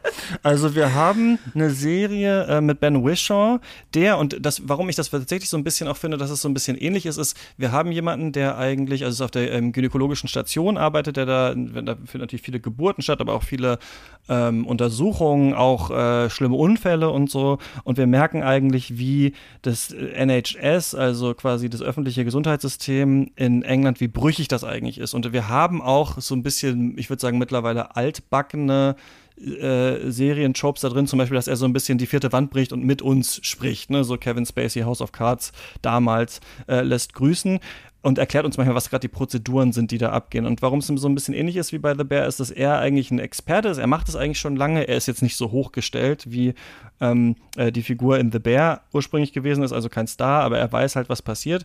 Und er kriegt dann so eine Assistenzärztin an die Seite, die auch POC ist und die eigentlich auch mehr weiß als, ähm, als, als er oder eigentlich auch besser sein könnte als er. Und das ist so ein bisschen quasi so eine ähnliche Dynamik wie bei The Bear, wo er ja auch dieser ähm, Figur von der Schauspielerin gespielt, die du schon äh, genannt hattest, Vanessa, so ein bisschen erst nicht so richtig so viel zutraut, wie sie eigentlich könnte. Und wir sehen dann bei This Is Gonna Hurt, und das ist irgendwie ganz interessant, dass ähm, äh, in der ersten Folge eine Patientin stirbt, bei der er dachte, die blufft nur, also die hat nichts, die erzählt einfach nur Quatsch, die ist irgendwie betrunken oder so, erzählt nur Mist und äh, die stirbt nicht, die ähm, hat eine Frühgeburt und das Kind stirbt fast. Und dadurch merkt er, er dann, er hat in diesem Stress und dieser Stress wird auch so ein bisschen wie bei The Bear versucht äh, aufzubauschen, so äh, nicht geschafft, da zu handeln. Und dann versucht er, und das fand ich eigentlich die beste Folge, in der zweiten Folge dann in diesem Krankenhaussystem richtig zu handeln, also allen genug Zeit zu lassen und sowas, sich mit allen einen äh, zu beschäftigen. Und dann merken wir, wie das aber systemisch nicht funktioniert. Und dadurch, dass er quasi versucht, ein besserer Arzt zu sein, macht er es schlimmer für seine ganzen Kollegen. Also wir merken quasi, es ist zu wenig Geld einfach in diesem äh, System, deswegen ist keine Zeit da. Und die Serie ist auch kurz und versucht es auch so aufzubauen, aber findet so ein richtig drastisches Ende, was ich überhaupt nicht erwartet habe in dieser Serie, wo dann am Ende so die Frage ist, kann man überhaupt noch so im Gesundheitssystem arbeiten? Und ich fand es nicht so formell so interessant gemacht wie The Bear, aber ich fand so gesellschaftspolitisch ein bisschen heftiger eigentlich so in der, in der Kritik so an den, an den Umständen und so. Also ich würde auf jeden Fall auch empfehlen, das zu schauen, auch wenn man, und das ist glaube ich anders als bei The Bear, man hat halt Krankenhausserien einfach schon oft gesehen. Ne? Also man kennt halt solche Sachen schon und solche Szenen. Die sind halt hier vielleicht ein bisschen blutiger und ein bisschen heftiger und ist ein bisschen stressiger, aber ähm, das ist vielleicht nicht so ein Alleinstellungsmerkmal wie bei äh, The Bear. Ich weiß nicht, ob ihr da mal reingeschaut habt oder ähm, ob ihr das geguckt habt. Ich habe heute reingeschaut, ja. tatsächlich noch. Ähm, aber ich habe nicht viel davon gesehen. Ich habe wirklich nur die erste Folge gesehen und ich fand es sah sehr gritty aus, irgendwie so, mhm. ähm, vom, vom Style her. Sehr düster auch, gefilmt. Und äh, ich habe wirklich große Lust, das weiterzuschauen, weil ich stehe so ein bisschen auf ähm, Medizindramen. Ich habe auch Five Days at Memorial gesehen dieses Jahr von Apple, die eben auch so die ähm, Tücken und Probleme des, des Gesundheitssystems in Extremsituationen aufzeigt. Und ähm, ich finde es ganz, ich finde sowas super spannend. Also ich habe wirklich große Lust, es weiterzuschauen. Ich habe äh, zwei Folgen gesehen. Ich muss gestehen, dass es mir doch teilweise zu ja, zu brutal war. Also du sagtest mhm. es ja schon eingangs. Mhm. Also ich glaube, wir sehen in der ersten Folge irgendwie drei, vier Kaiserschnitte und ich habe noch nicht, sage ich mal, einen nachgestellten Kaiserschnitt gesehen oder auch, ich weiß nicht, erlebt oder was auch immer. Und das ist schon, da muss man schon auch harte Nerven für haben. Ähm, mhm. Ich gucke nicht so viele Krankenhausserien, deswegen ich weiß nicht, ich habe immer das Gefühl, dass das stresst mich auch. Also das soll die Serie ja auch, genau wie du sagtest, aber ist nicht, also Ekel ist das falsche Wort, aber ich merke, dass es sozusagen mich sehr anstrengt ist zu gucken und ich muss sehr auf die Augen schließen. Ich gebe dir ja beim allen recht, es ist, es ist wahnsinnig gut geschrieben, es ist wahnsinnig ernst und ich glaube, das ist ja auch so ein bisschen so ein Trend, den wir jetzt ja auch einfach merken, dass Workplace, früher haben wir über Workplace Comedies gesprochen. Mittlerweile mhm. reden wir ja über Workplace auf einer ganz anderen Ebene. Das ist natürlich Tragedies ja auch angekommen. Fast, ja. Genau, in, den, in der Serie, also in der Serienwelt, dass ja Arbeit einfach uns alle betrifft, logischerweise, wir auch merken, was da für eine Craziness und, und Missbrauch auch natürlich stattfindet.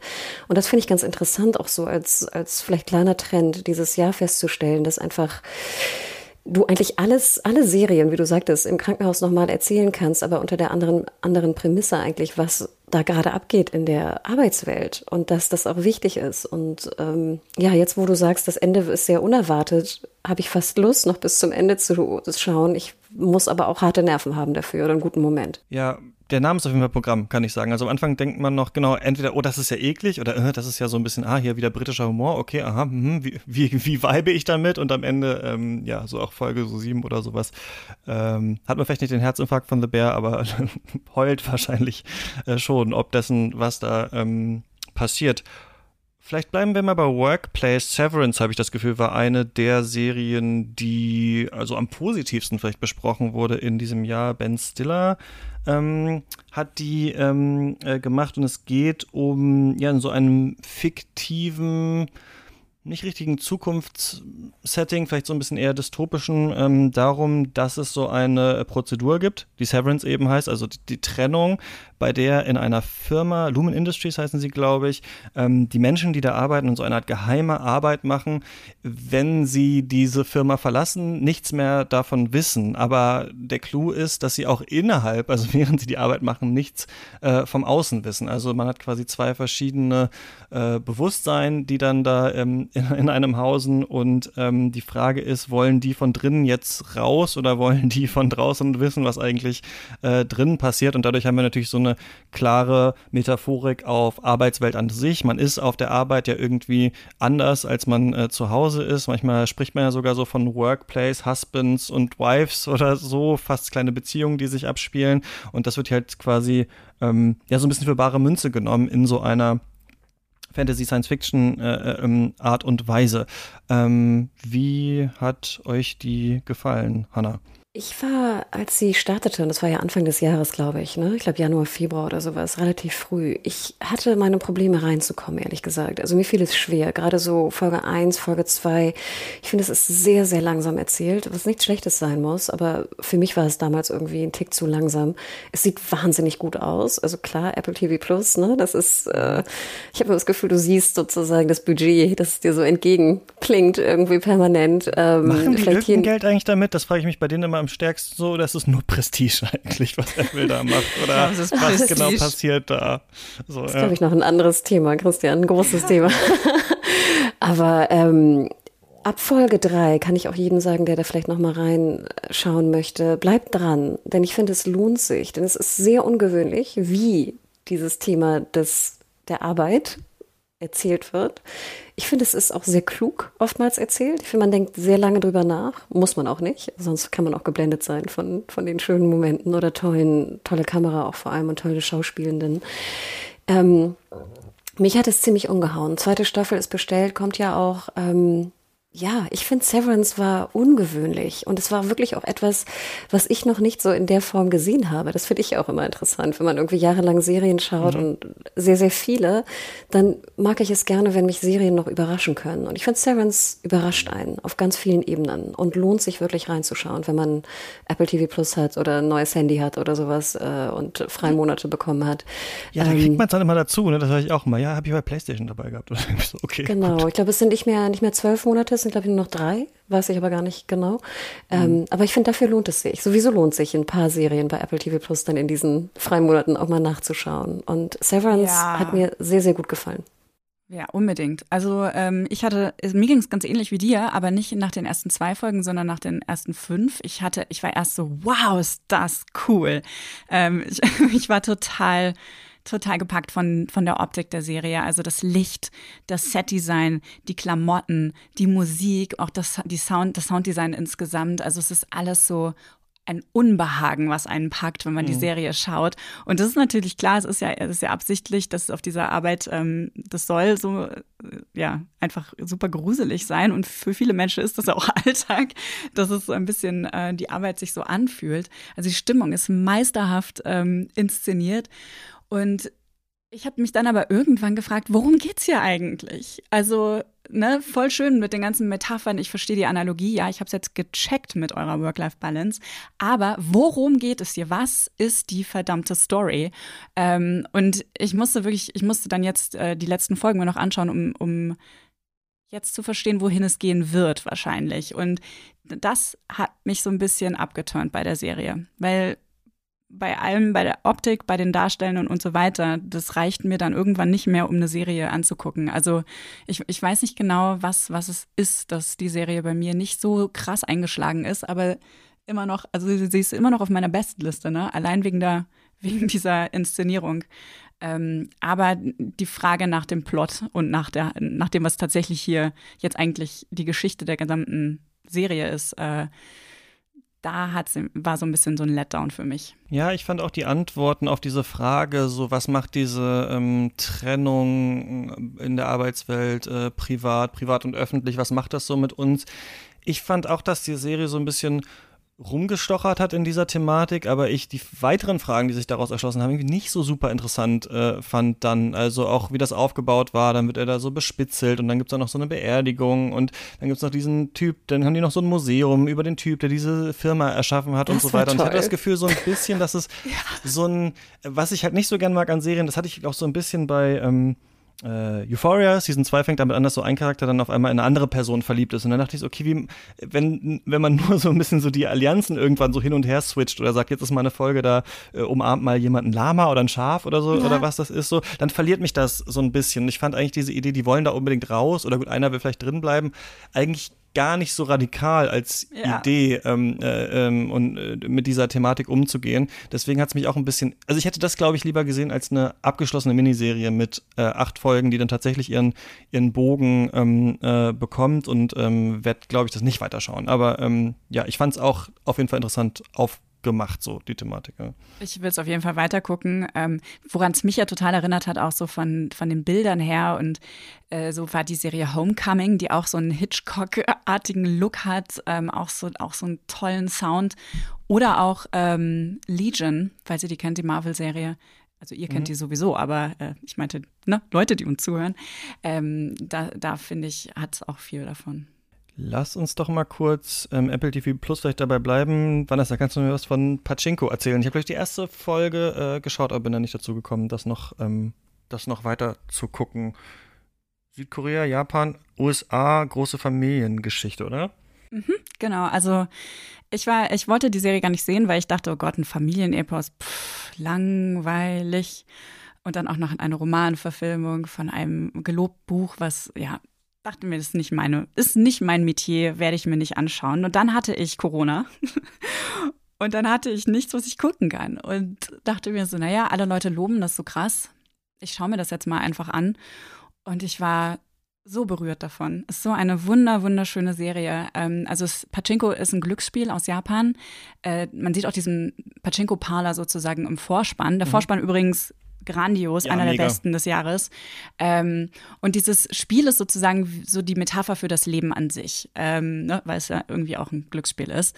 Und es ist eben so ein Familienepos, es umfasst einen sehr langen Zeitraum von 1915 bis Ende der 80er Jahre. Es geht um eine koreanische Familie, ähm, speziell um eine Frau, die wegen der japanischen Besetzung von Korea eben in ähm, ne, 1915 rum äh, nach Japan auswandern musste. Und ähm, diese Figur ist, ist ganz toll. Ist eine erst junge, dann eine sehr alte Frau, ganz stoisch, eine sehr stolze Person, ähm, die auch viele schwierige Entscheidungen treffen muss. Also es geht um Vertreibung, es geht um die Suche nach Heimat, auch dieses Trauma, was so ein, so ein Verlust von Heimat ähm, mit sich führt. Äh, die ganze Familie, die dann irgendwie im Land ihrer früheren Feinde auf, aufwächst und äh, ihr neues Leben findet und aber trotzdem gegen die Diskriminierung äh, sich, sich in dem quasi fremden Land, das eigentlich ihre Heimat jetzt ist, ihre neue Heimat, äh, sich da behaupten muss. Also ich fand das total bewegend erzählt. Es wird über verschiedene Sprachen auch ganz viel miterzählt. Also vieles in der Serie ist auf Japanisch, manche Szenen sind auf Englisch gedreht, dann, weil eben auch einige Teile in Amerika dann äh, spielen. Dann wiederum werden koreanische Wörter genutzt und man sieht das alles in der Synchronfassung an den Untertiteln, die in verschiedenen Farben quasi eingeblendet werden.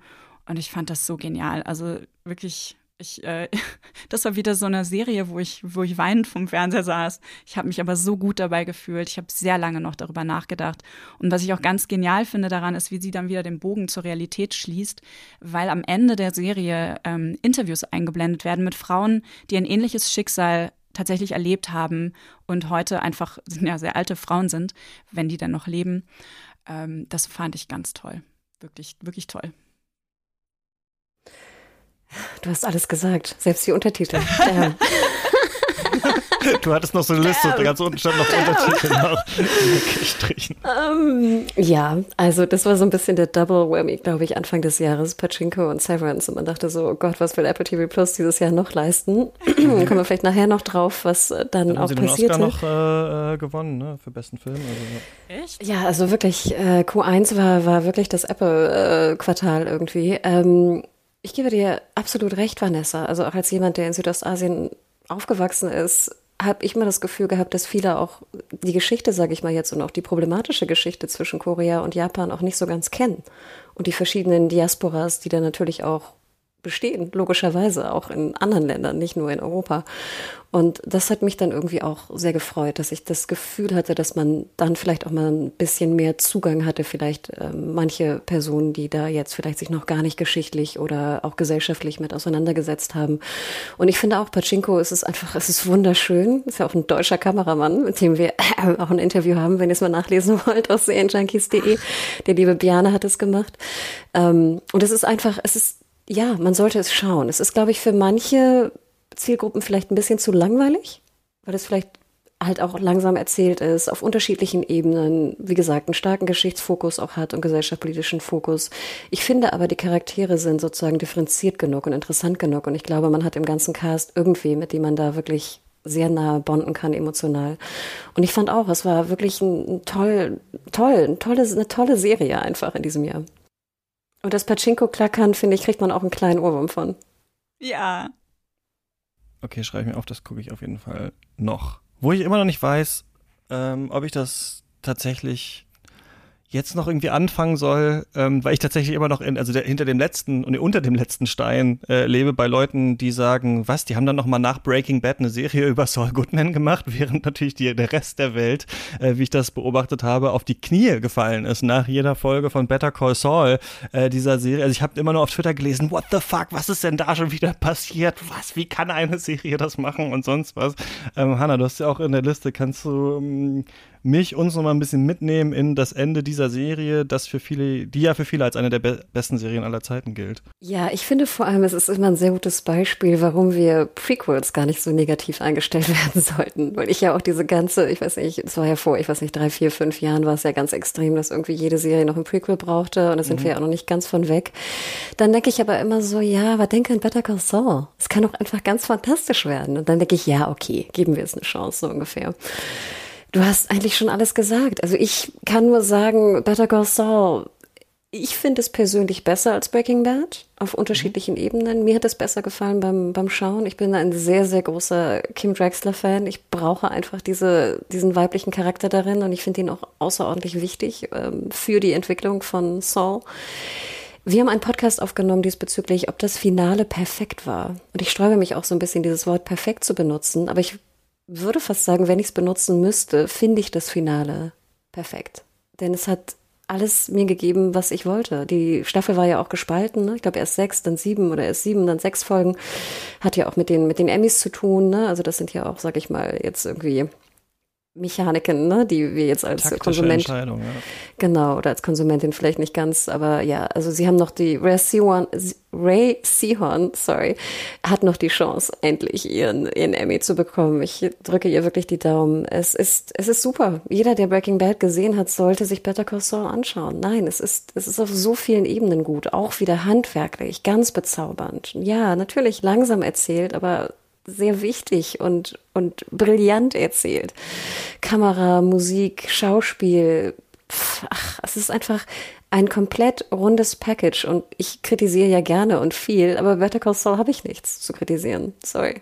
Ich habe es ja immer noch nicht gesehen. Ich weiß, es steht auf sehr meiner gut. Liste seit Jahren, weil ich einfach äh, Breaking Bad so furchtbar fand. Ähm, ich bin da sehr schnell ah. ausgestiegen ah. und war überhaupt nicht geneigt, noch irgendwas in diesem Kosmos mir anzuschauen. Aber ich weiß, dass Hannah ein riesengroßer Fan ist und äh, sehr viele Leute, denen ich vertraue, so wie Hannah, ähm, empfehlen mir das immer wieder. Deswegen, ich werde es definitiv äh, irgendwann noch anschauen. Vielleicht schaffe ich sogar dieses, dieses, äh, diese Weihnachtsferien mhm. oder Freizeit, die ich habe, mal reinzugucken.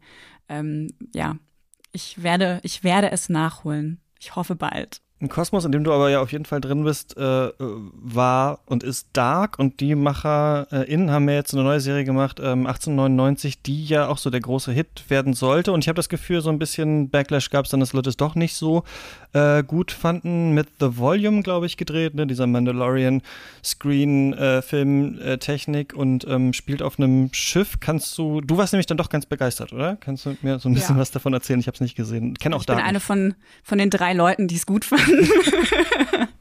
Aber ich muss auch einfach sagen, ich bin wirklich einfach nur, ich bin einfach Fan. Also ich mochte Dark extrem gerne.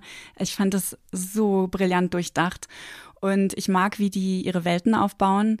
Man kann sehr viel an der, an der Arbeit von, äh, von Jantje Friese und Baran Booda kritisieren, also vor allen Dingen so was, was die Dialoge angeht, mhm. äh, weil ganz oft Sachen einfach gesagt werden, von denen ich schon lange weiß. Also das ist auch bei 1899 so, dass da ganz oft einfach die Dialoge genutzt werden, um mir Dinge zu sagen, die ich gerade eben gesehen habe. Also die machen Show and Tell anstelle von weißt du, Show don't tell.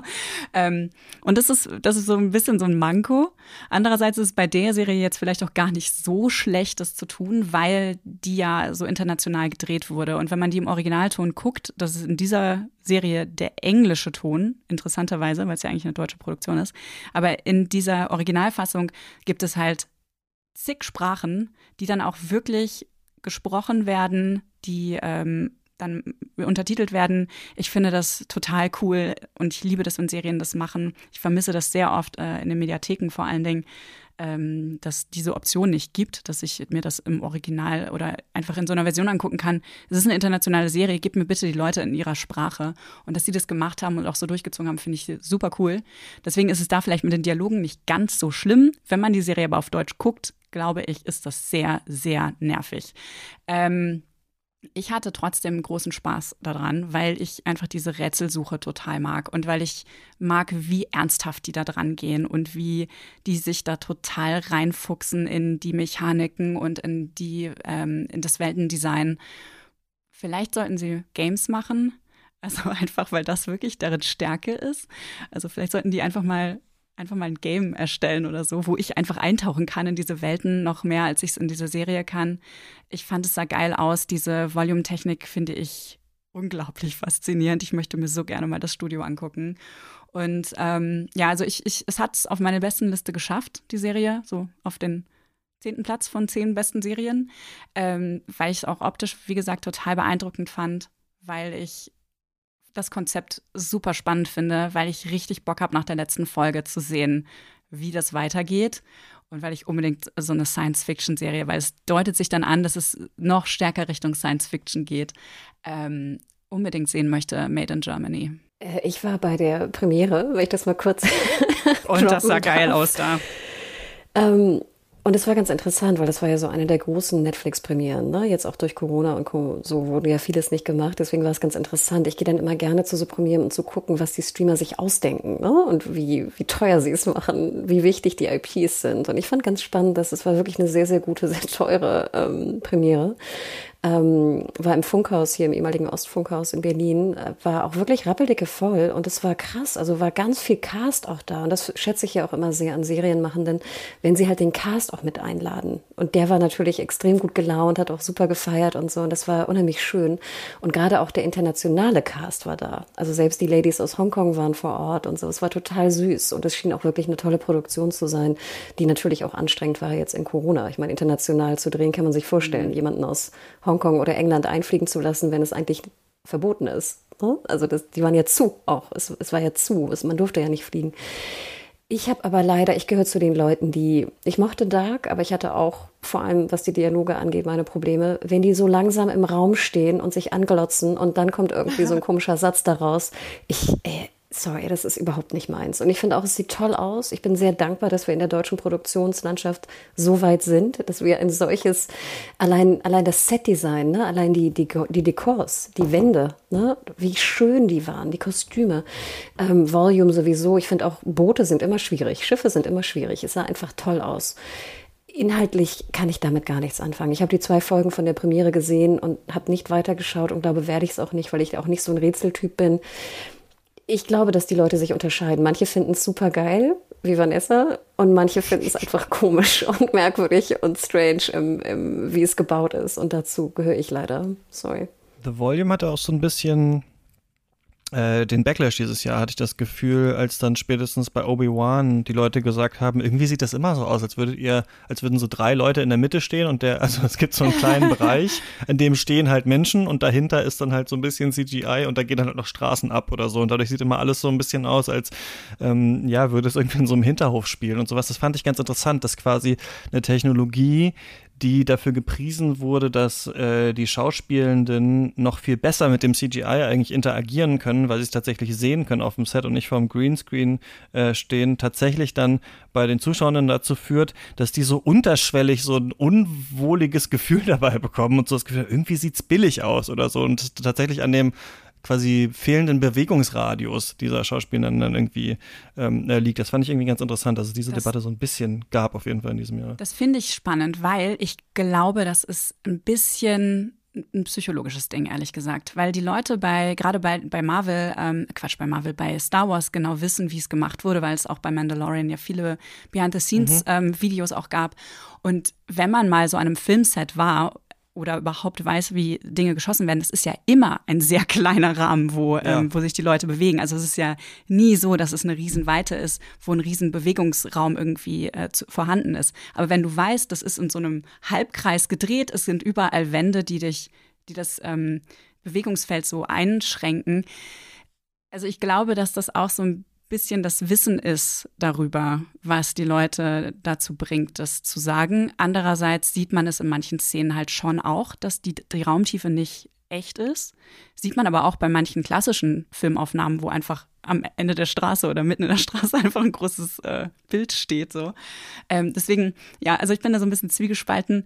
Ähm, ich finde, bei 1899 sieht man es, äh, wenn man es weiß, aber ansonsten finde ich es sehr, sehr gut gelöst. Da gibt es auch ein ganz tolles Making-of übrigens bei Netflix, was leider vorab nicht äh, verfügbar war. Aber das lohnt sich total, wenn man sich für diese Technologie interessiert, weil da auch ganz toll erzählt wird, wie, wie viel Aufwand in der Pre-Production einfach da ist, um die Shots zu mappen, sozusagen, wie halt einfach die Kamerabewegungen sein dürfen da, oder wie sich die Leute bewegen dürfen, wie viel Choreografie da noch mehr ähm, äh, ja einfach erforderlich ist, um, um so drehen zu können.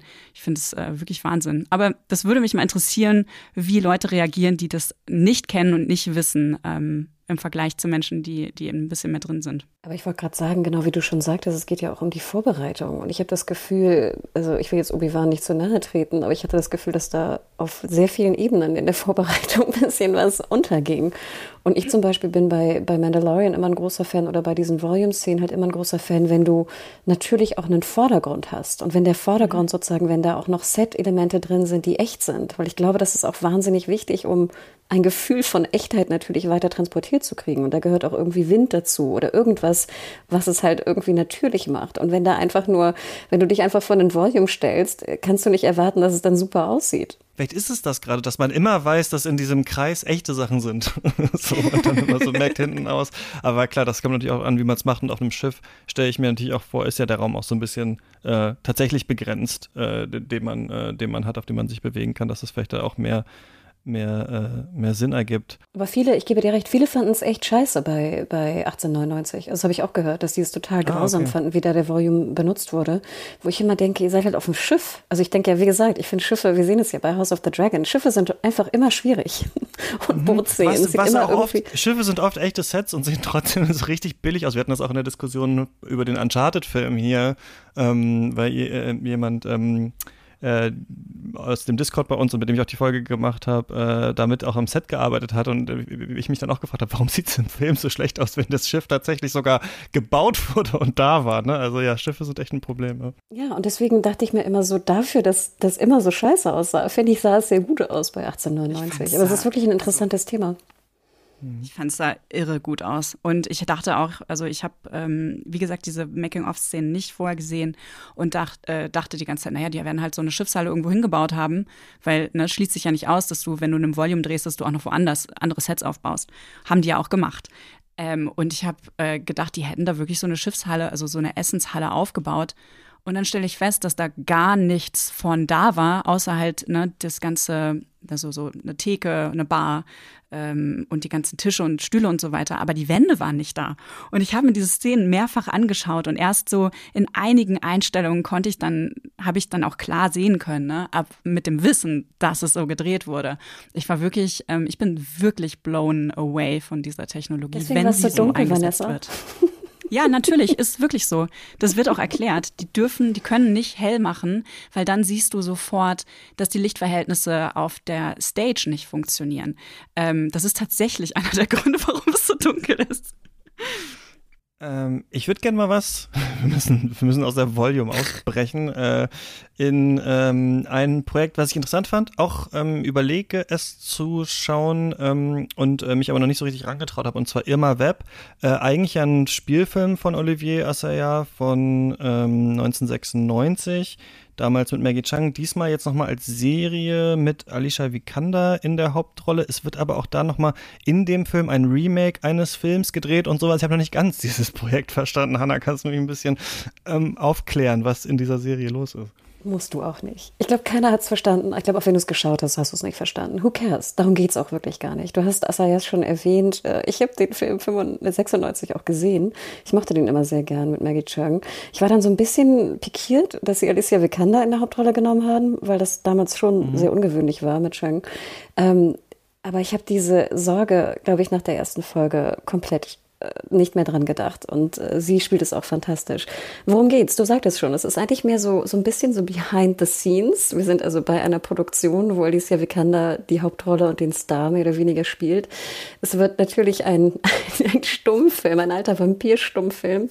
wir denken immer dran, Irma Web ist ja auch ein Akronym von Vampir wird also wieder gedreht. Es werden aber Rückbezüge ah. genommen zu dem Film von Asayas. Also auf so, wir sind auf so ganz vielen verschiedenen Ebenen. Wie gesagt, darum geht's aber auch nicht. Nachher kommen noch so ein bisschen surreale Elemente auch mit rein. Äh, who cares?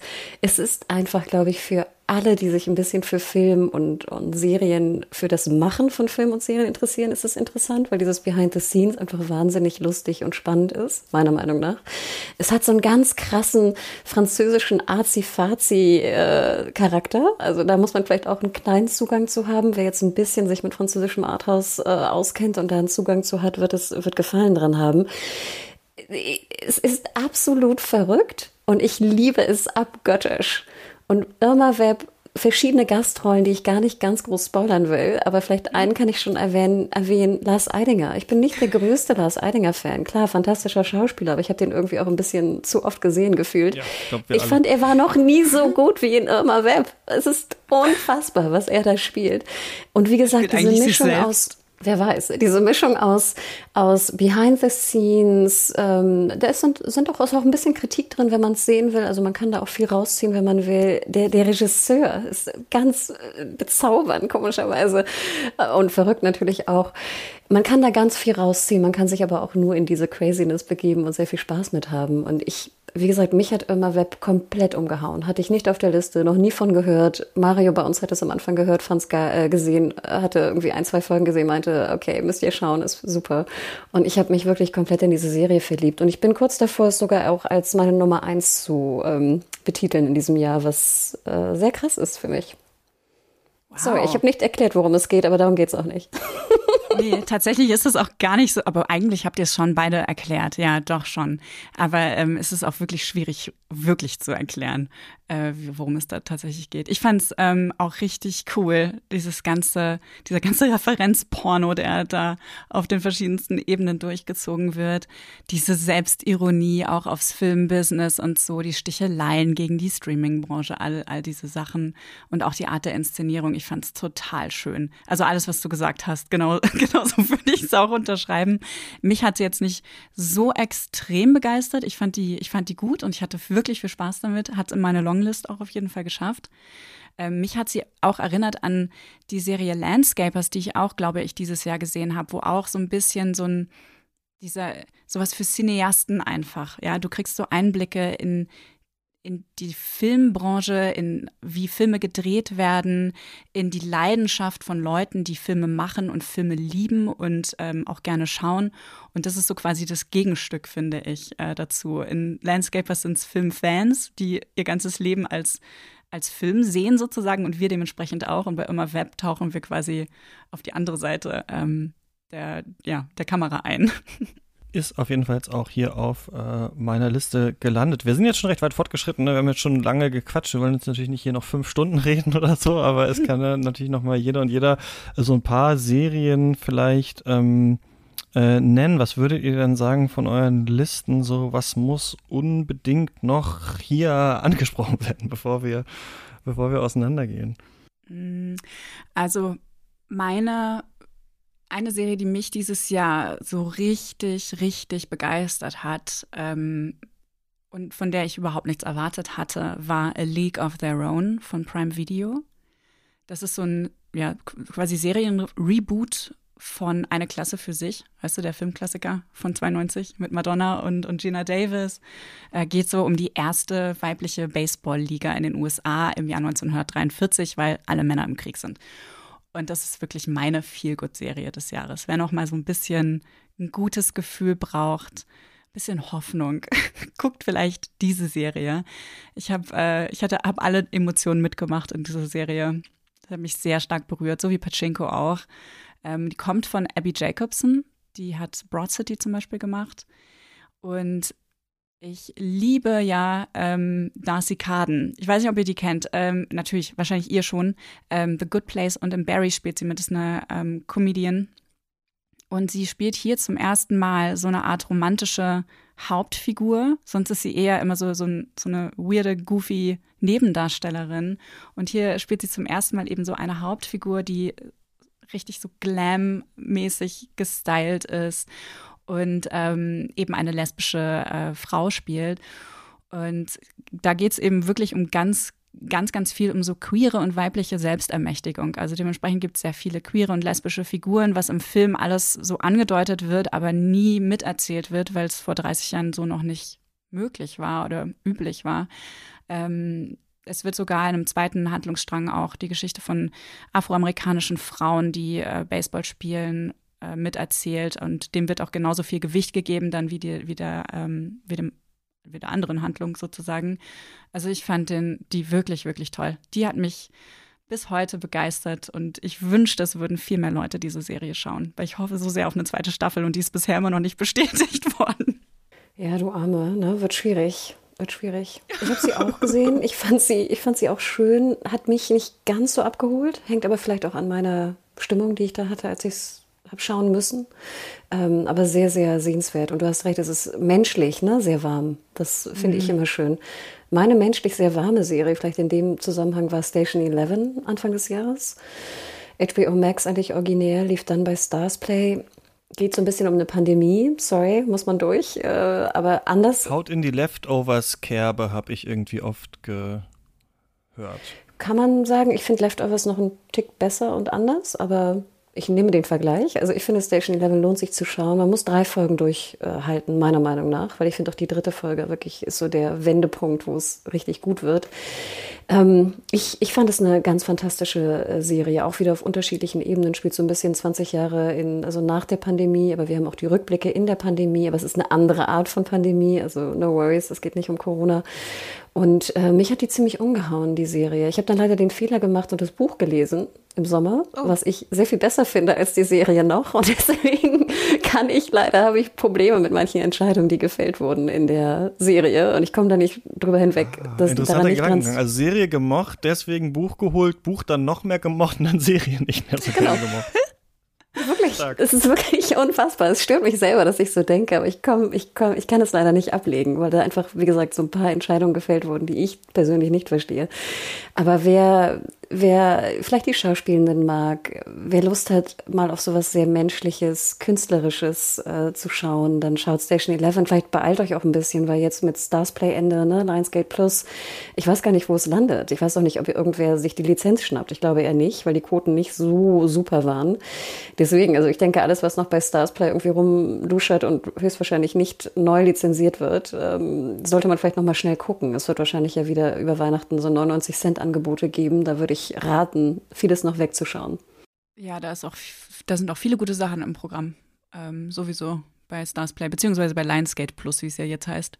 Äh, das, ist, das ist ein super guter Hinweis, Hannah, dass du sagst, dass der, das Buch dich noch mehr umgehauen hat, weil mich hat Station 11 äh, objektiv natürlich irgendwie begeistert. Ne? Also ich weiß, das ist eine gute Serie. Ich sehe daran viele, viele gute Dinge.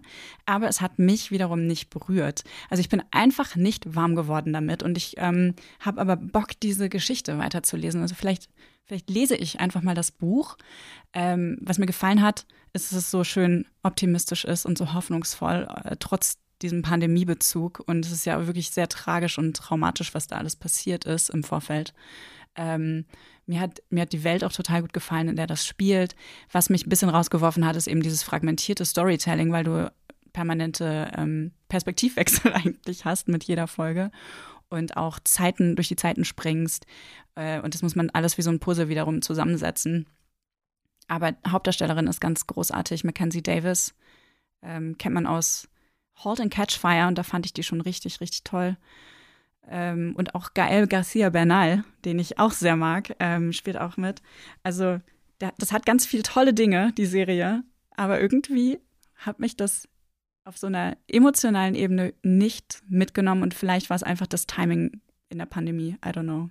Ich hatte so einen ähnlichen äh, Gang wie von Hannah äh, zu dem, also Serie geguckt, dann zu dem Buch, dann Buch besser gefunden bei meiner Serie des Jahres, die ein bisschen geschummelt ist, weil die eigentlich in der zweiten Staffel zumindest Ende letzten Jahres rausgekommen ist und ähm, dafür glaube ich halt im Jahr davor. Aber ich habe es erst über eine andere Serie, die dieses Jahr rausgekommen ist ähm, und die ich dann äh, jetzt halt geschaut hatte, erst entdeckt. Und zwar ist das das Doppel aus How to with John Wilson und The Rehearsal von Nathan äh, Fielder. Das sind ähm, zwei verschiedene äh, HBO-Serien, die beide von ähm, Nathan Fielder äh, produziert sind. Und der hatte ja auch schon mal früher so eine Serie Nathan with You hieß die, wo er so verschiedene ähm, Firmen irgendwie beraten hat mit so schwachsinnigen äh, äh, äh Unternehmenstipps und so. Diese habe ich nicht gesehen.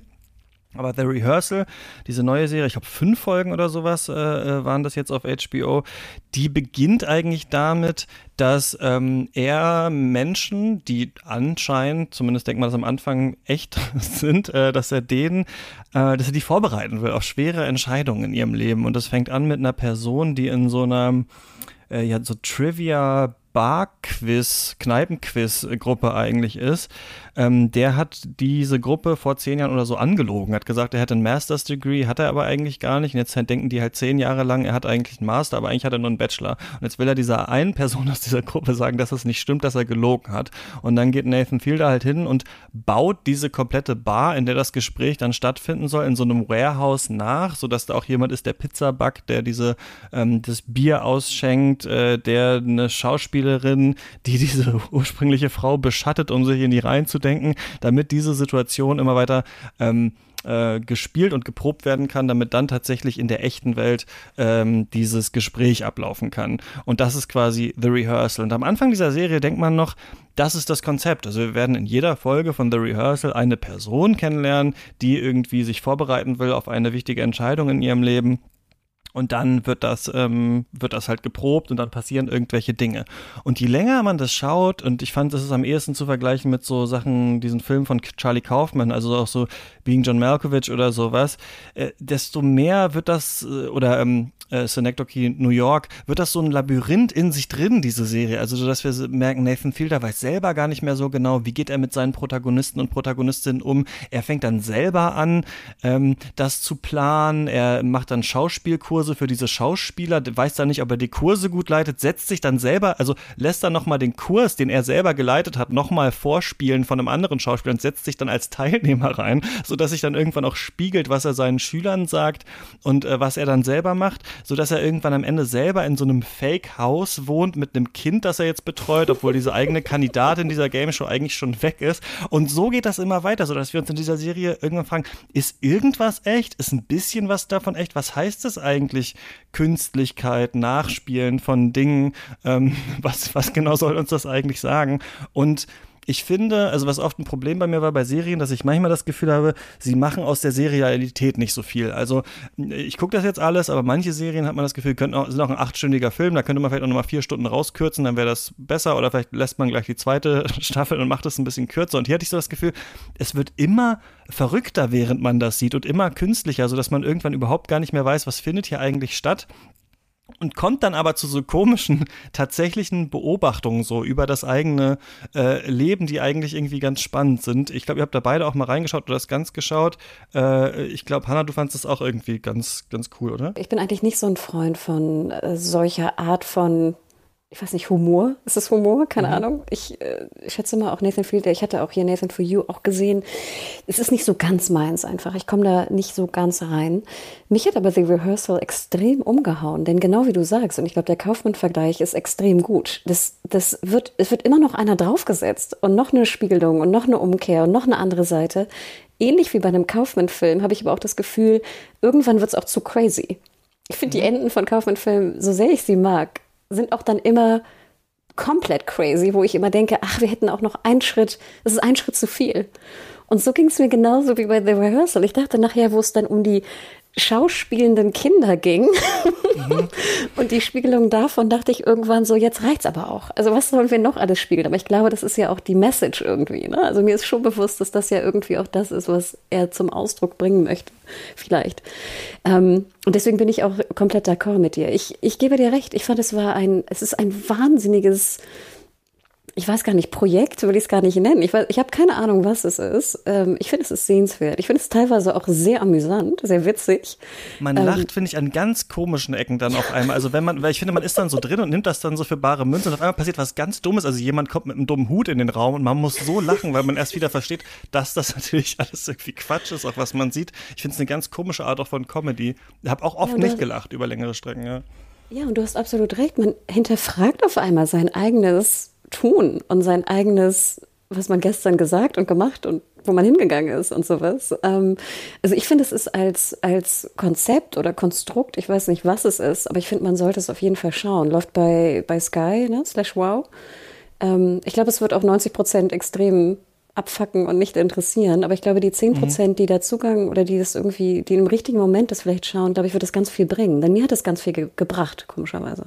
Du bist nicht so reingekommen, Vanessa, oder? oder nee, überhaupt nicht. Also ich genau. habe da überhaupt nicht den Zugang gefunden. Ich finde es einfach, ich fand es einfach super weird. Ähm, ich ich verstehe ihn nicht. Ich verstehe nicht, was das was das alles soll am Ende. Also ja, ähm, okay, es wird da was gespiegelt, es wird Künstlichkeit, aber hä, warum muss das so weit gehen? Warum muss er, warum geht das immer weiter? Wie du gerade gesagt hast, wo ist das Ende davon? Ähm, also ich, ich habe das nicht verstanden. Also vielleicht bin ich zu blöd dafür oder vielleicht reflektiere ich einfach viel zu viel, ähm, dass es dass es mich irgendwie angesprochen hätte und ich verstehe den Humor dahinter leider auch überhaupt nicht. Also ich habe immer nur gedacht, oh Gott, die armen Leute und oh mein Gott, da werden schon wieder so Menschen vorgeführt. Und ja klar, das soll es ja auch zeigen, unsere eigenen, ähm, unser, unser Verhältnis zu Reality-TV hinterfragen lassen und so. Aber ich gucke das ja ohnehin schon nicht, weil ich es furchtbar finde. Und mhm. ähm, mhm. keine Ahnung, also das hat mich, hat mich irgendwie, das ist äh, abgeschreckt. Und ich habe vier Folgen, glaube ich, durchgehalten. Ich weiß, dass die fünfte nochmal speziell sein soll. Ähm, war, wo ich wirklich lachen musste, war so eine Szene in einem Garten. Also es geht ja dann um eine Frau, die simulieren möchte, ihr, wie es wäre, Kinder zu haben, weil sie noch nicht so weiß, mit Mitte 40 bin ich dafür jetzt ready oder nicht und kann ich das eigentlich ohne Partner und wenn ich einen Partner hätte, wie wäre das dann und so weiter. Und es ist völlig absurd und total, total bizarr, weil das natürlich alles massiv ähm, beschleunigt wird, indem er die Kinder alle paar Tage um drei Jahre Eltern, altern lässt. Und die Kinder sind Schauspieler natürlich, schauspielende Menschen. Das ist ein Schauspieler, also ein männliches Kind.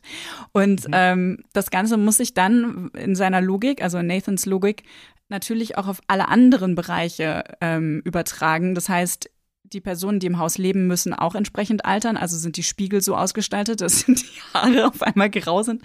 Und auch im Garten, wo Gemüse angepflanzt werden soll, sind dann auf einmal nicht mehr nur die Samen, sondern da stecken dann die Zucchinis in der Erde und ich konnte nicht mehr. Ich habe so einen Lachanfall davon bekommen. Ja, ich, ich, ich fand es, es war so ein richtig so, das ist The Sims. Also was wir da sehen ist The Sims in echt. Da stecken jetzt einfach die Kürbisse im Boden und gucken oben raus.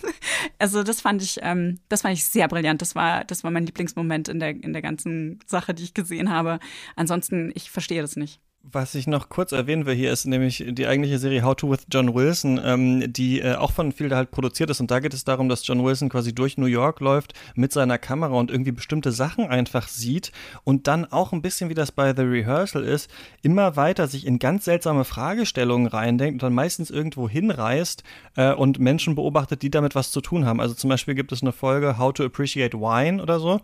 Und da geht es dann darum, also diese Serie How to with John Wilson ist nur aus der ähm, Ich-Perspektive gefilmt. Also ihn sieht man eigentlich fast gar nicht und er zeigt einfach nur Bilder von New York und redet darüber. Und es geht dann so irgendwie um die Frage, ja, was ist eigentlich mit, wie appreciated man eigentlich alte Sachen? Und er besucht dann so einen Typ, der so ganz alte Armeerationen isst, die so aus 1968 oder so sind, so verfaultes Essen und das irgendwie ganz toll findet und den beobachtet er dann. Und dann geht er auf eine äh, Party, wo Leute so Energy Drinks irgendwie super toll finden und fragt sich dann, was ist eigentlich der Unterschied zwischen den Leuten, die irgendwie, er sagt so, Energy Drink ist irgendwie so positiv. Die Leute sind alle so gut drauf, die das trinken. Und bei Wine Tasting sind Leute irgendwie alle so unsympathisch. Was ist eigentlich der Unterschied? Oder es gibt eine Folge, How to Split the Bill, wo er quasi, also es sind immer tatsächlich so Szenen aus New York, wo man sieht, wie Leute gerade bezahlen in Restaurants und er sich fragt, irgendwie ist das immer komisch. Niemand weiß, wer zahlt jetzt wie viel, wie rechnet man das aus und so. Und dann ist er irgendwann, denkt er, naja, Leute, die es wissen müssen, sind ja eigentlich Referees, also Schiedsrichter in Sportarten. Und dann ist er bei so einem seltsamen Referee-Dinner und beobachtet dann, wie die halt äh, die Bills splitten oder nicht. Und da kommt es dann aber zu so einem riesigen Eklat, weil die irgendwie ihre Referee-Vereinigung hassen und dann rasten die aus und keine Ahnung. Und das ist so eine Serie, die einen anthropologisch eigentlich, also erstmal so durch Beobachtung, durch kleine Details, die man sich auch immer gefragt hat, warum ist ja eigentlich eine Baustelle, warum ist da ein Loch in der Straße, auf super verrückte Gedankengänge äh, bringt, sodass man auch wie bei The Rehearsal am Ende da sitzt und sich fragt, was habe ich da eigentlich gerade gesehen? Und das war für mich eigentlich so die noch größere Entdeckung in diesem Jahr, diese andere Serie, weil ich gehört habe, stimmt, die hat doch viel da eigentlich auch ähm, produziert. Also von mir aus, er kann sehr gerne auf HBO weiter diese komischen Sachen machen. Ich werde mir das alles, äh, das alles reinziehen. Ich glaube, das How-To ist noch nicht in Deutschland abrufbar oder nicht mehr. Jedenfalls konnte ah, okay. ich das nirgends finden. Oder weißt du da was, Hannah? Wollte ich nämlich auch gerade sagen. Also witzigerweise bin ich schon in Berührung geraten damit, weil ich letztes Jahr bei dem Jahresrückblick bei den Rocket Beans sein durfte und äh, Simon hatte die mitgebracht und ich hatte noch nie vorher davon gehört ähm, und habe mir dann auch ein, zwei, drei Folgen, glaube ich, sogar angeschaut und ich muss ganz ehrlich sagen, manchmal werde ich dann vorweg immer so, oh, muss ich mir jetzt irgendeinen so Arzi-Fazi-Scheiß an, mhm, angucken, ja. wo irgendein Dude mir irgendwie vom Leben erzählt, weißt du, so Mansplaining par excellence. Aber nein, das ist es wirklich nicht. Es ist auf so eine ganz merkwürdig menschliche Art und Weise faszinierend und sehr auch ganz warm und ganz persönlich. Und ja, du hast recht, es ist wirklich sehr ähnlich wie The Rehearsal. Und ich glaube, das ist ich, ich weiß nicht, ich weiß weiterhin nicht, was es ist und ich kann es dir auch nicht irgendwie in ein Genre oder irgendwas packen, aber es ist, wenn man in der richtigen Stimmung ist, ist, ist es ganz bezaubernd und gibt einem ganz viel. Und ich hätte auch gerne weitergeschaut, aber ich habe es auch nicht in Deutschland offiziell finden können. Ich glaube, da hat, hat Sky die Finger von gelassen und ich wüsste auch nicht, wer mhm. es zeigt. Denn ich ja. glaube, so quotenmäßig, es ist halt sehr speziell. ne? So. Ja. Er sagt das auch selber immer in Interviews, dass die Leute nicht verstanden haben, was das soll, weil man sieht ihn ja gar nicht und so. Aber das geht ein bisschen in die Richtung, finde ich, von auch so Experimentalfilmen, Sachen, die man vielleicht auf Filmfestivals als Kurzfilme mal sehen würde oder sowas. Also ähm, gerade so die ähm, Katz-Hörerinnenschaft, die so richtig tief in sowas drin ist, euch würde ich das auf jeden Fall empfehlen, weil da muss man wirklich krass lachen manchmal, weil das so seltsame, also weil da wirklich auch, finde ich, was manchmal auch Film nicht gut schafft, richtig visueller Humor ist. Also manchmal sagt er sowas auf der Audiospur wie, ihr kennt das, man sitzt zusammen im Essen bei Freunden oder mit Freunden und dann sieht man aber so ein Bild von New York, wo halt so fünf riesige Plüschbären an so einem Tisch einfach sitzen, irgendwo so auf der Straße. Und so ist das halt die ganze Zeit. Also, dass er schon versucht, was übers Leben und über diese Gedankengänge äh, zu machen. Und ähm, es gibt zum Beispiel so eine ich höre jetzt gleich auf, aber eine Episode, wo Leute, die ihre Möbel einpacken, also wisst ihr, Leute, die ihre Möbel in so Plastikfolien einpacken, halt porträtiert werden. Da geht es dann, dann die ganze Sache darum, warum muss man was bewahren eigentlich? Was bringt es eigentlich? Weil man sitzt ja nie drauf, wenn man diese Folie drauf hat. Also es wird richtig philosophisch und dann halt wieder mega dumm. Und das hat,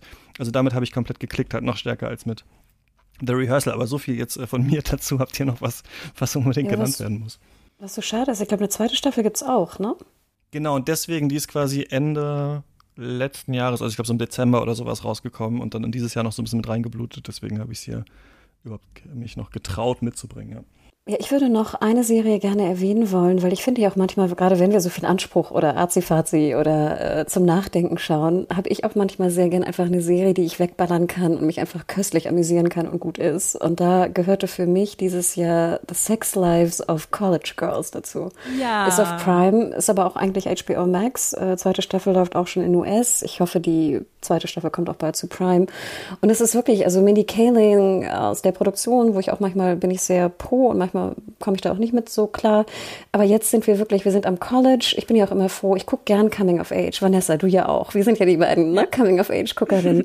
und ich freue mich halt aber immer, wenn es natürlich Coming of Age ist, wo es auch irgendwie, wo die halt schon 18 sind und es auch ein bisschen Sex und sowas gibt und Alkohol und nicht alles irgendwie so heilig ist und wir sind irgendwie an der Highschool und nichts passiert. Euphoria würde ich mal rausnehmen.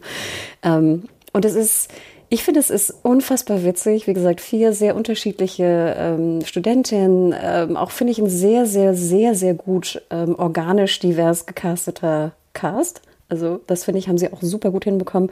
Ich finde es lustig, charmant. Ich habe es, glaube ich, an einem Abend weggeballert, die zehn Folgen. Ähm, für mich, das ist ein perfekte, eine perfekte Serienunterhaltung. Du, du kommst wieder abends in dieses Gefühl, ach, eine noch, eine noch. Und das habe ich sehr, sehr selten. Auch gerade natürlich, was die Ausstrahlung äh, bedingt ist. Aber wer, sage ich mal, gerne mal eine College-Serie gucken möchte, nicht alle Storylines funktionieren auch. Da sind auch ein paar drin, die ich ein bisschen doof finde. Und ich finde, die haben sie auch ein bisschen verballert. Trotzdem sind es halt charmante, witzige Mädels. Ach, ich fand, das war der perfekt, das perfekte Package für eine Serie wie früher, wo man einfach nur noch eine Folge weiter gucken möchte und lachen möchte. Dem schließe ich mich an und ich bin dir immer noch dankbar dafür, dass du mir diesen Tipp gegeben hast, weil ich hätte das im Leben nicht angefasst wegen des Titels. Und ich war so froh und es hat mir wirklich äh, Tage versüßt und ich bis heute zehre ich ein bisschen davon. Ich empfehle es auch allen Leuten gerade. ähm, es ist, eine, ist wirklich, wirklich tolle Serie. Also es ist jetzt keine geniale Serie oder so, ne? Nicht, nicht vergleichbar mit den Sachen, über die wir jetzt in den letzten Stunden quasi schon gesprochen haben. Aber das ist sowas, was einfach ja, wie du sagst, das kann man sich angucken, hat ein gutes Gefühl dabei, lacht ein bisschen, freut sich auf die nächste Folge, so wie Sex Education das zum Beispiel auch geschafft hat.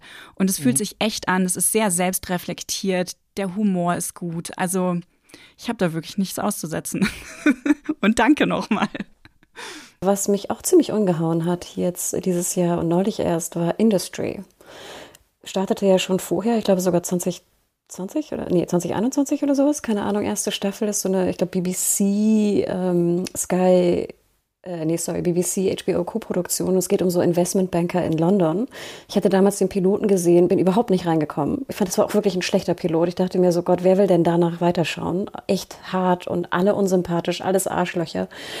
Ich habe dann aber auch, weil viele, Leute, weil viele Leute auch gesprochen haben, wie gut sie es fanden, dachte ich so, okay, dann gehe ich noch mal ran und habe dann wirklich äh, erste und zweite Staffel, zweite Staffel hat auch gerade äh, gestartet in Deutschland, äh, weggeschaut und ich muss sagen, ich finde sie ist super, ist fantastisch. Auch wieder ganz viele Ebenen, diverser Cast, wie gesagt, aber dieses auch die Arbeit, was bedeutet Arbeit? Du bist komplett im Investmentbanking, die wird auch wie bei The Bear, die wird, du hörst Sachen äh, und ich bin, ich habe einen Wirtschaftswissenschaftler-Background, ich schnall nichts, was da los ist, äh, keine Ahnung.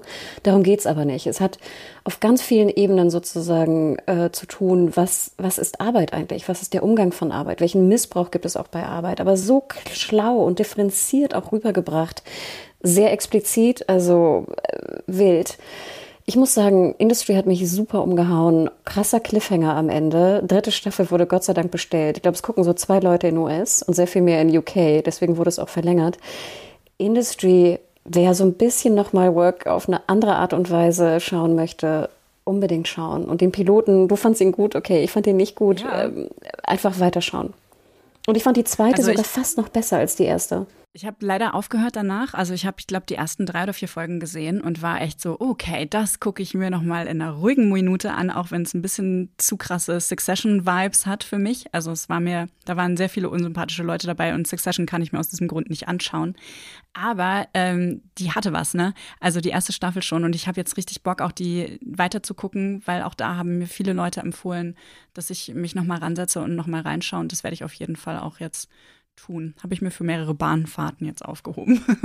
Willst du noch eine, Vanessa? Dieses Jahr hatte ja super viele Folgestaffeln, die sehr gut waren. Euphoria, Staffel 2 zum Beispiel, Only Murders in the Building, Staffel 2. Es gab äh, Undone endlich eine neue Staffel, zu Russian Doll gab es eine neue Staffel. Also ich hatte sehr viel zu tun beim Aufholen von Serien, die ich sehr geliebt habe. Und dann kam natürlich noch eine, auf die ich und Hannah uns beide sehr gefreut haben, äh, nämlich For All Mankind, auch bei Apple TV Plus. Äh, da gab es endlich die dritte Staffel, ähm, die auch wieder ein, ein wilder Ritt durch die Geschichte war. Also es ist eine Science-Fiction-Serie. Es geht um Raumfahrt im Endeffekt. Äh, der der ähm, Race to the Moon oder überhaupt Space Race ist immer noch on äh, seit den 60er Jahren. Es fliegen auch Frauen mit. Äh, es ist so alternativgeschichtlich und weicht quasi seit Mitte der 60er von unserer Timeline ab. Und wie genial das in dieser Serie einfach fortgeschrieben wird und gleichzeitig Züge zu unserer Realität geschlagen werden, das habe ich noch nie so gesehen. Also ähm, toll. Auch die, die Charaktere sind alle sehr relatable, bis auf, sagen wir mal, zwei Ausnahmen. Ich habe wieder mitgelitten. Es gab wieder schlimme Abschiede für mich. Ähm, die kann ich immer empfehlen. Ja, ich, oh, ich liebe, dass du es noch erwähnst, Vanessa. Weil, wie gesagt, For All Mankind, ich finde, es ist auch sehr aktuell. Wir sehen ja auch gerade, was da sozusagen in der Weltraumindustrie auch abgeht. Und ja. es ist für mich der perfekte Misch, die perfekte Mischung aus irgendwie geschichtlichen Bezügen, Drama, bisschen Liebe, Action, Spannung. Es ist wirklich, ich komme mir wirklich vor wie so ein Überraschungsei dabei. Und ich habe auch die dritte Staffel geliebt. Wir haben ja auch sehr lange drüber gesprochen. Könnt ihr gerne auch nochmal nachhören. Ach, ich, ich liebe diese Serie einfach. Und ich freue mich riesig auf die vierte Staffel. Ich schreibe mir auch jedes Jahr auf und dann sitze ich mal davor und denke, warum soll ich jetzt diese Space Race Sache mir anschauen oder so? Man muss wahrscheinlich anfangen, ne? Und dann versteht man es, oder? Ich habe irgendwie das Gefühl, man kann ja, ich, durch Erklärung raff ich es immer noch nicht. Aber, du musst ähm, anfangen, ja, drei Folgen gucken und dann kannst du entscheiden. Aber du musst die dritte Folge gucken. Vorher darfst du nicht ausschalten. Alles klar. Dann nehme ich Pachinko soll ich mal überzeugen. und vor allem Mankind mit. Äh, genau, wir schauen mal. Wir haben ja noch viele äh, Abende hier vielen Dank, ihr beide, dass ähm, ihr mit mir gesprochen habt. Auch jetzt wieder äh, äh, so lange. Ich glaube, Hanna, wir halten dich gerade von deinem Folgetermin äh, äh, schon ab, aber es musste auch viel besprochen werden und ähm, ja, es hat mir wie immer sehr viel Spaß gemacht. Mir auch. Oh, vielen, vielen Dank für die Einladung. War super. Danke euch. Und was Danke ihr sonst euch. macht, ne, ist in den Shownotes sonst noch verlinkt, könnt ihr direkt äh, da draußen weiterhören. Wir hören uns Sonntag wieder mit einer Folge zu äh, The Menu. Bis dahin, macht's gut. Ciao, ciao. Ciao.